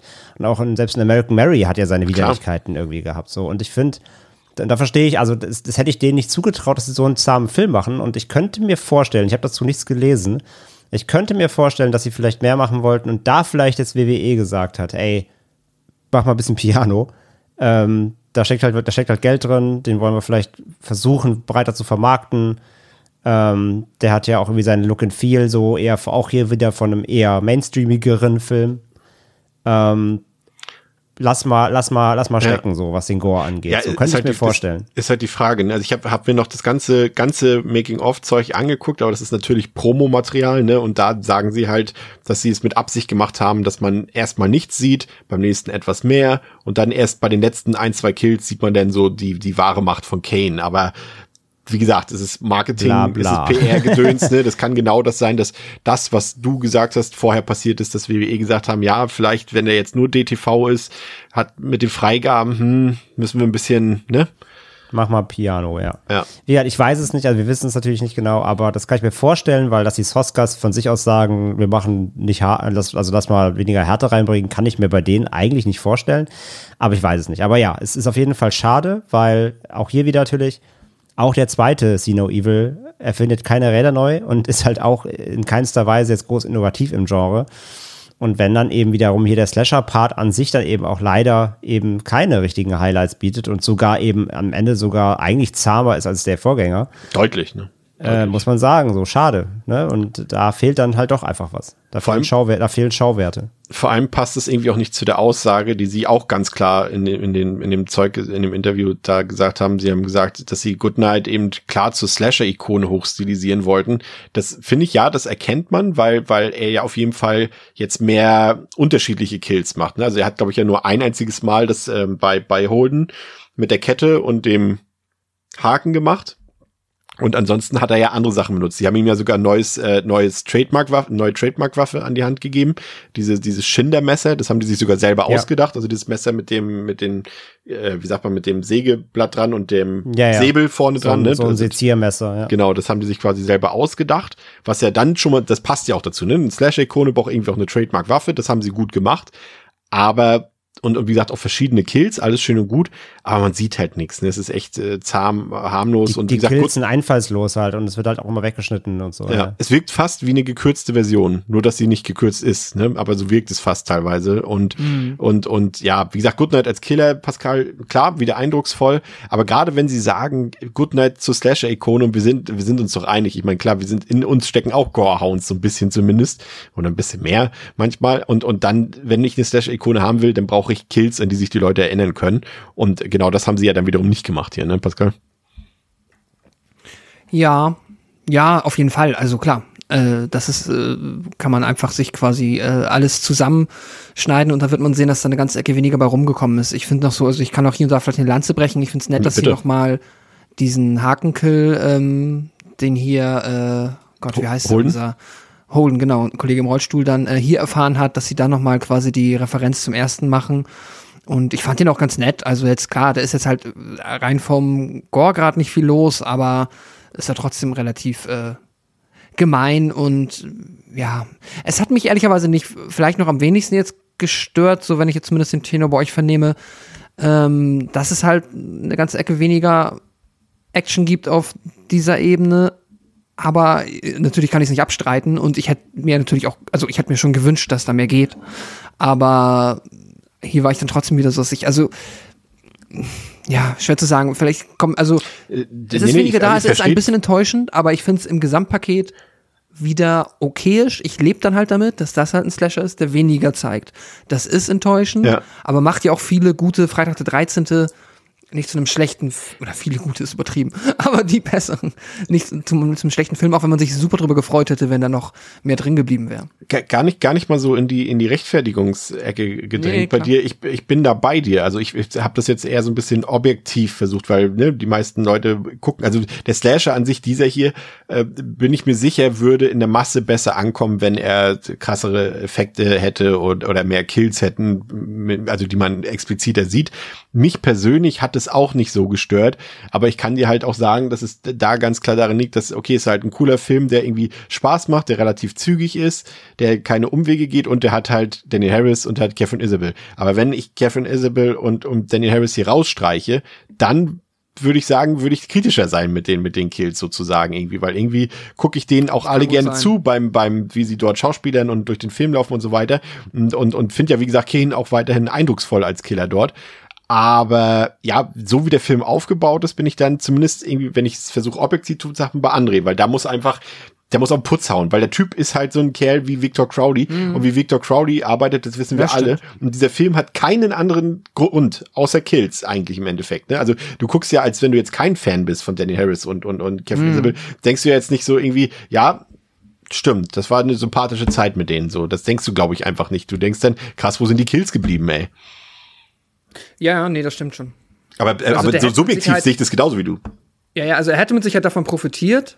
Es hat mich nicht aktiv gestört, aber es ist ein absolut valides Argument oder ein Kritikpunkt. Da, ja, wird der Film halt tatsächlich dem einfach nicht gerecht, was er, Ja. ja, wie du gesagt hast, was er sich halt mit einem Killer wie Kane aufbaut, ja. Und es ist nicht so, als hätten sie jetzt, also sie haben da auch in die Tricks durchaus Mühe gegeben. Ich habe mir das da, wie gesagt, ja angeguckt noch. Ähm, und, und dieser Kill dort an, an Holden dort mit dem Haken und so weiter, das ist durchaus äh, krass gemacht. Also der wurde auch nicht gedoubelt, wenn ich es richtig gesehen habe. Sie haben ihm quasi logischerweise keinen echten Haken ins Bein gehauen, sondern einen, Prop und haben ihm dann so ein, so ein ähm, Geschirr um den Oberkörper gelegt so dass er quasi wirklich auch das Schauspielern konnte, dass Kane ihn da quasi zieht und teilweise ja auch, als er sich dort festhält an dem Gerüst und so weiter, dass er ihn auch durch die Gegend schleudern konnte, dass das nicht so, so weh tut und auch der Kill an Catherine Isabel, da haben sie quasi, das ist so eine Mischung aus, aus äh, praktischem Effekt und digitalem Effekt, da haben sie quasi ähm, ein äh, Prosthetic angefertigt von ihrem Hals, wo dann quasi, wenn man den zur Seite knickt, quasi das Blut rausspritzt und, und, und die Haut auf, auf, auf, äh, aufreißt. Und den haben sie quasi dann gefilmt und digital auf den, äh, auf, auf den Kopf von, an den Kopf von, von Kevin Isabel gelegt und so weiter. Und äh, hat sogar auch dafür, dass da digitale Arbeit mit am, am, am Werkeln war, fand ich das eigentlich noch ganz gut auch äh, gelöst. Ähm, aber ja, André, ich, wie gesagt, ich bin da bei euch beiden. Ich bin da so zwiegespalten. Irgendwie fehlt der Payoff für die angedeuteten Kills, weil du ja auch manchmal äh, nicht mal das Resultat siehst. Ne? Also er deutet ja auch, ich glaube, beim Kill an Will und beim Kill an Kayla, weiß ich nicht, ah nee, da, die da bricht er ihr einfach nur das Genick, glaube ich, ne? Aber irgendwie fehlt da so ein bisschen der Payoff. Ja, oder hier die, äh, die, wie heißt die nochmal, die mit dem Bruder rummacht? Ist das Kayla? Ja, ja, Kayla, Blonde? glaub ich, ja. ja. Ja. wo sie dann da auch in diesen Ketten hängt. Das ist so, das ist Terrifier Light. Da, da, also, ne, ist nicht, also das, da, da ist ja keine Härte drin. Das, Ja. das sieht auch nicht cool aus, muss ich sagen, die Szene zum Beispiel. Ähm, nee, also da fehlt ihm wirklich einfach die, die, da fehlt ihm die, die Härte einfach, ist so. Ja. Ich, aber wie gesagt, auch, auch nicht ganz falsch verstehen, liebe ZuhörerInnen. Es ist nicht, nicht so, als gäbe es das gar nicht. Ne? Also wie gesagt, wir haben diesen Kehlenschnitt an Kathy Isabel und auch der, der Bruder, das war jetzt auch ein Irrtum von mir, das, da kriegt man seinen Payoff, weil der liegt ja da auf dem, auf dieser Trage und dann geht ja diese Knochensäge, weil äh, äh, ähm, Goodnight ja unter ihm ist quasi und dann bohrt er ihm ja mit der Knochensäge einmal den, den, quasi den kompletten Oberkörper auf. Aber auch das wieder nur so halbherzig, André, ne? das, da hätte man mehr zeigen können. Ähm, das ist dann Ja, auch das ist, noch, also das ist schon noch das Highlight. So. Ja, ja, also das mit ist das schon- Highlight, genau. Aber, das auch mit, halt- auch mit Bremse trotzdem. Ja, ja, genau. Also Ja. selbst das ist halt mit Bremse, aber das geht schon noch. Das sind so, das sind so die härtesten Sachen halt eben. Aber in der Masse, also du hast natürlich auch hier nicht so viele Protagonisten wie oder Pro- ProtagonistInnen wie im ersten Film natürlich. Ne? Das heißt auch weniger Opfer.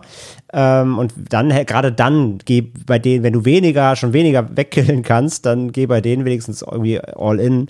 Ähm, und auch hier jetzt natürlich, äh, klar, nicht, nicht, nur, nicht nur Härte macht einen Film, aber da der Film halt jetzt nun nicht viel anderes hat, weil es halt einfach ein, trotzdem letztendlich sehr, ähm, sehr schnöder Slasher ist in, in dem Sinne, ne, ohne große Alleinstellungsmerkmale, ähm, gerade dann willst du im Genre ja dann doch ein bisschen was sehen. Aber eine Sache, und ich glaube, die, ja, da interessiert mich, was Pascal zu sagt, die hat mich dann doch noch etwas doller gestört und das ist die Tatsache, dass Jacob auf einmal so viel labert in dem Film. Also Das Good- ging mir ja komplett auf den Sack. Ich fand das im ersten so gut, dass er quasi nie redet, Mhm. bis auf die kurzen Szenen mit der Mutter, wo er dann seine Flashbacks kriegt, so. Dass er sonst einfach, das hat so gut gepasst, dass er auch so ein stiller Riese war, weil das mag ich immer ganz gerne. Das ist viel gruseliger, als wenn er ganz Zeit quatscht. Und das fand ich so nervig im zweiten, dass er Was ja auch so ein bisschen zu dem Kindheitstrauma passen würde, dass er dann Ja. nicht redet, ne? So, aber hier, boah, Ja, ja, weil er ja auch komplett sozial äh, äh, ähm, isoliert war und so, Ja. genau. Äh, und hier ist er nur am Quatschen, das fand ich auch super nervig. Ja, das ist tatsächlich auch nicht, ja, kratzt an der, ja, kratzt so ein bisschen an der Autorität irgendwie, die er Ja. so verkörpern sollte. Er müsste halt wirklich, also wenn man da dann halt der klassischen Slasher-Formel folgen wollen würde, dann hast du halt entweder jemanden, der dann auch mit seinen Dialogen und Worten was anzufangen weiß, wie ein Freddy, oder halt du hast einen stillen Killer, der einfach nur ähm, eindrucksvoll sein Werk vollrichtet und das ähm, offen- offensichtlich- menschlicher, als er eigentlich sein soll, ne? Auf einmal wieder. ja, ja, genau. Und das passt für mich halt dann wieder gerade nicht mit der ähm, mit der Untotennummer. Also, dass er quasi jetzt irgendwie so eine unsterbliche Übernatürlichkeit bekommen hat. Wenn der Film das wirklich möchte, ich wusste, also da bin ich mir so unsicher gewesen, will der Film das jetzt etablieren, dadurch, dass er zweimal wiederkommt, oder will der Film einfach nur mit dem Augenzwickern ignorieren, wie der erste Film ausgegangen ist und so tun, als hätte er nur irgendwie ein Auge wegbekommen. Keine Ahnung. Aber ähm, nee, ist richtig, das ist definitiv äh, hat mich auch gestört und ist etwas, was ihn dann halt in seiner, ja, einfach was ihn in seiner Coolness ein bisschen beeinträchtigt. Dein Fazit, Pascal. Ich hatte insgesamt, glaube ich, eine etwas bessere Zeit. Oder das glaube ich nicht, das weiß ich sogar als dem ersten. Einfach ähm, aufgrund natürlich, wir haben die charismatischen DarstellerInnen und die machen für mich halt immer viel Kohl weg. Also die machen äh, da schon eigentlich immer ein, ja, äh, es macht das alles sehr, sehr viel angenehmer. Ich habe äh, in dem kompletten Aufbau, wo ich jetzt den ersten auch so arg gerügt habe, dass da halt einfach wenig passiert. So, du hast am Anfang, was heißt wenig passiert, aber wenig, was dich an der Stange hält, unterhält oder das Zusehen angenehm gestaltet. Das hast du dann einfach hier in der Form von dieser Party und den Figuren, die eine coole Dynamik haben. Das ist ganz, ganz klar die Stärke des Films, der jetzt, sagen wir mal, wenn man irgendwie so quasi auf den sich die verschiedenen Slasher-Säulen anguckt, die wir heute auch wieder rausgearbeitet haben, dann ist so die äh, Figuren, Cast, wahrscheinlich mit Abstand hier die ausgeprägteste und jetzt, wo wir es ja auch eben erst hatten, die, wo wir dann ähm, uns Gore-Effekte und coole äh, explodierende Spezialeffekte angucken, dann halt die am wenigsten ausgeprägte, aber ich mag das, das hat mir auf der Ebene gut gefallen, ich finde den audiovisuell ähm, um Welten angenehmer als den ersten. Ich finde, es passt super gut zum Setting. Ich mag das Setting generell auf der Story-Ebene passiert viel Unfug. Mich hat es auch sehr genervt, dass die am Ende sich extrem blöd verhalten und es nicht irgendwie auch gut verpackt wurde, dass man glaubhaft nachvollziehen kann, warum sie da nicht entkommen. Es ist halt wirklich auch, als wenn sie da draußen steht, ich hatte das Gefühl gehabt, ey, wieso laufst, läufst du nicht einfach weg? also es wirkt ja auch nie, man hat auch nie das Gefühl, dass er so schnell ist. Das ist auch wieder so ein Problem, was in einem Wald, finde ich, immer sich einfach umsetzen lässt, weil dann stolperst du halt. Aber egal, ich äh, hole zu weit aus. Immer, äh, ja, im Endeffekt ähm, hatte ich eine gute Zeit. Ich gebe ihm knappe drei von fünf Sternen und hatte, ja, wäre eher dazu geneigt, äh, den noch einmal einzuwerfen als den ersten. Ja, das auf jeden, auf jeden Fall. Also ich guck den auch lieber. Also ich glaube jetzt, also den ersten Teil, den habe ich jetzt, glaube ich, abgeschlossen, auch jetzt mit dieser Podcast-Besprechung. Den zweiten Teil, der, ich finde auch den, der lässt sich einfach irgendwie noch besser gucken, weil er einfach sympathischer ist und, und den habe ich jetzt bestimmt nicht zum letzten Mal laufen lassen. Also der wird noch öfter als fünfmal laufen. Ähm, und ähm, ich finde eine Sache finde ich halt interessant, äh, das will ich euch nicht vorenthalten, auch in diesem Interview zu dem Film ähm, sagen die Soskas auch noch, ähm, dass ein Zitat, ich glaube, Jen sagt das, It's not your typical slasher movie, sagt sie. Und da denke ich mir so, doch, genau, genau exakt das habt ihr gemacht eigentlich. Ähm, das fand ich ein bisschen irritierend, dass sie da so von ihrem Film überzeugt sind, dass sie denken, dass sie was, was Außergewöhnliches auf die Beine gestellt haben. Aber das Not Your Typical würde ich jetzt maximal auf diesen, auf diesen Gender Swap in diesen zwei Szenen, also einmal Catherine Isabel und dass Daniel Harris quasi nicht das Final Girl ist, beziehen. Aber ansonsten ja, ist es ja halt maximal äh, äh, typischer Slasher-Movie. Aber der hat eben die bessere Inszenierung auf jeden Fall ähm, die bessere Optik, hat die besseren und, und cooleren DarstellerInnen, also den besseren Cast. Ähm, und ähm, auch die Figurenkonstellation einfach. Ne? Hier kann ich mitfiebern, das hat äh, Spaß gemacht. Und ähm, da von daher war ich da auf jeden Fall, war meine Sympathien einfach mehr da. Aber auf der Gegenseite hat er die schwächeren Kills, weniger Kills, weniger Gore und irgendwie, und da bin ich auch bei dir, André, dieser Schmutz, also irgendwie habe ich den schon auch vermisst, so wie du auch aus dem ersten Teil. Also ich kann nicht sagen, dass ich jetzt großer Fan von dieser Optik und so weiter bin, aber irgendwie irgendwie ein bisschen was hätte ich mir schon gewünscht, weil irgendwie passt das auch zu, zu, zu Goodnight als Killer, dass da auch ein bisschen mehr Ranzigkeit so mit drin ist. Ähm, aber ansonsten, ja, ich, so wenn ich es versuche, so neutral zu betrachten, würde ich sagen, die beiden Filme sind aus den unterschiedlichen Gründen, die ich genannt habe, auf demselben Level und deswegen gebe ich dem hier auch zweieinhalb von fünf. Mit einem kleinen, wie, wie sagst du immer so schön, André, mit einem kleinen Herzchen mag ich die noch ein bisschen lieber hier, aber so rein, wenn ich versuche, neutral ranzugehen, sind die aus diesen Gründen äh, beide identisch, würde ich sagen. Was sagst du? Ich sage, dass ich den zweiten schlechter fand als den ersten tatsächlich. Ähm, bum, bum, bum. Bum, ich muss sagen, dass das Gesamtpaket des ersten mir besser gefällt, weil ich da einfach das Package kriege, was ich irgendwie von dieser, von diesem Film oder der Reihe, dem zweit, dem, dem, dem, dem Doppel erwartet habe. Ähm, mir fehlt im zweiten einfach wirklich, äh, ja, das ist, passt besser zum Setting, klar, und er ist einfach anders produziert, hochwertiger produziert, moderner produziert. Ähm, aber irgendwie, irgendwie passt das Geleckte nicht dazu. Der ist mir zu wenig düster, der ist mir zu wenig, ähm, ja, schmierig, eklig. Äh, das passt irgendwie. Äh, das passt alles nicht zum Killer für mich irgendwie. Also Jacob Goodnight gehört für mich in so irgendeine, so da, da fehlt mir der Schmutz hinter ihm oder unter ihm oder mit ihm oder wie auch immer. Ähm, zudem halt einfach, ja, schon, wie schon gesagt, angesprochen halt, der, er ist mir nicht hart genug so, weil, wie gesagt, auch hier wird das typische Slasher-Pendant abgefeuert so und ähm, äh, ja, mir fehlt dann eben einfach die Schauwerte auch hier. Der, die Highlights fehlen. Ähm, und zudem gibt es eben auch einfach dann diese Ärgernisse, vor allem im letzten Drittel, die mich wirklich, wirklich, wie gesagt, teilweise sauer gemacht haben, weil es so unnötig ist, weil das Drehbuch sich da völlig verstolpert und ich erwarte echt nicht viel Logik bei einem Slasher. Aber das war wirklich einfach dumm geschrieben. Äh, Charaktere haben sich wirklich maßlos dämlich verhalten. Das war mir schon zu, zu doof ähm, und zu holprig und ähm, ja, zu, zu, zu, zu inkonsequent, beziehungsweise konsequent war natürlich der Tod der Figuren, vor allem von Daniel Harris, dass ich irgendwie, das so durchzuziehen auch irgendwie wieder äh, äh, loben kann. Aber wie es dazu kommt, ist mir halt dann wieder zu dämlich und ähm, deswegen war ich dann wieder eher sauer auf den Film am Ende und bin dann auch mit der mit der Stimmung da rausgegangen am Ende. Und ähm, ja, klar, Daniel Harris, wie gesagt, und, und, und Catherine Isabel machen auf jeden Fall ein großes Plus. Die spielen beide auch toll. Äh, sehe sie immer gerne, weiß man ja, und äh, auf jeden Fall cool. Aber sonst im Großen und Ganzen insgesamt so, den kann man auch immer noch gut weggucken, definitiv. Aber ich muss, also ich habe ich, ich, ich habe jetzt ich habe tatsächlich nicht so riesen Bock mehr von, von äh, Jacob Goodnight zu sehen, tatsächlich, muss ich sagen. Mir hat der zwei Teile jetzt irgendwie so gereicht. Ich finde, er ist ein okayer Killer, aber halt, wie gesagt, ich finde ihn nicht franchise-tauglich. Also irgendwelche acht Teile Kane, äh, Sino Evil auf dem Mond brauche ich jetzt echt nicht oder Sino Evil Ghost Manhattan oder so. Äh, brauche ich nicht. Ähm, aber ich muss sagen, wenn ich noch mal einen gucken würde, ich habe jetzt bei beiden nicht großen Bock auf einen Rewatch, aber dann glaube ich eher den ersten, weil da habe ich zumindest eher dann ähm, die, die düsteren und blutigen Schauwerte. Und beim zweiten schneide ich mir einfach dann die Szene mit Catherine Isabel raus und der Rest ist mir egal. Der, der dritte Achso, Teil, ja, und äh, gebe zwei von fünf. Der dritte Teil läuft ja auch gerade auf dem Fantasy-Filmfest.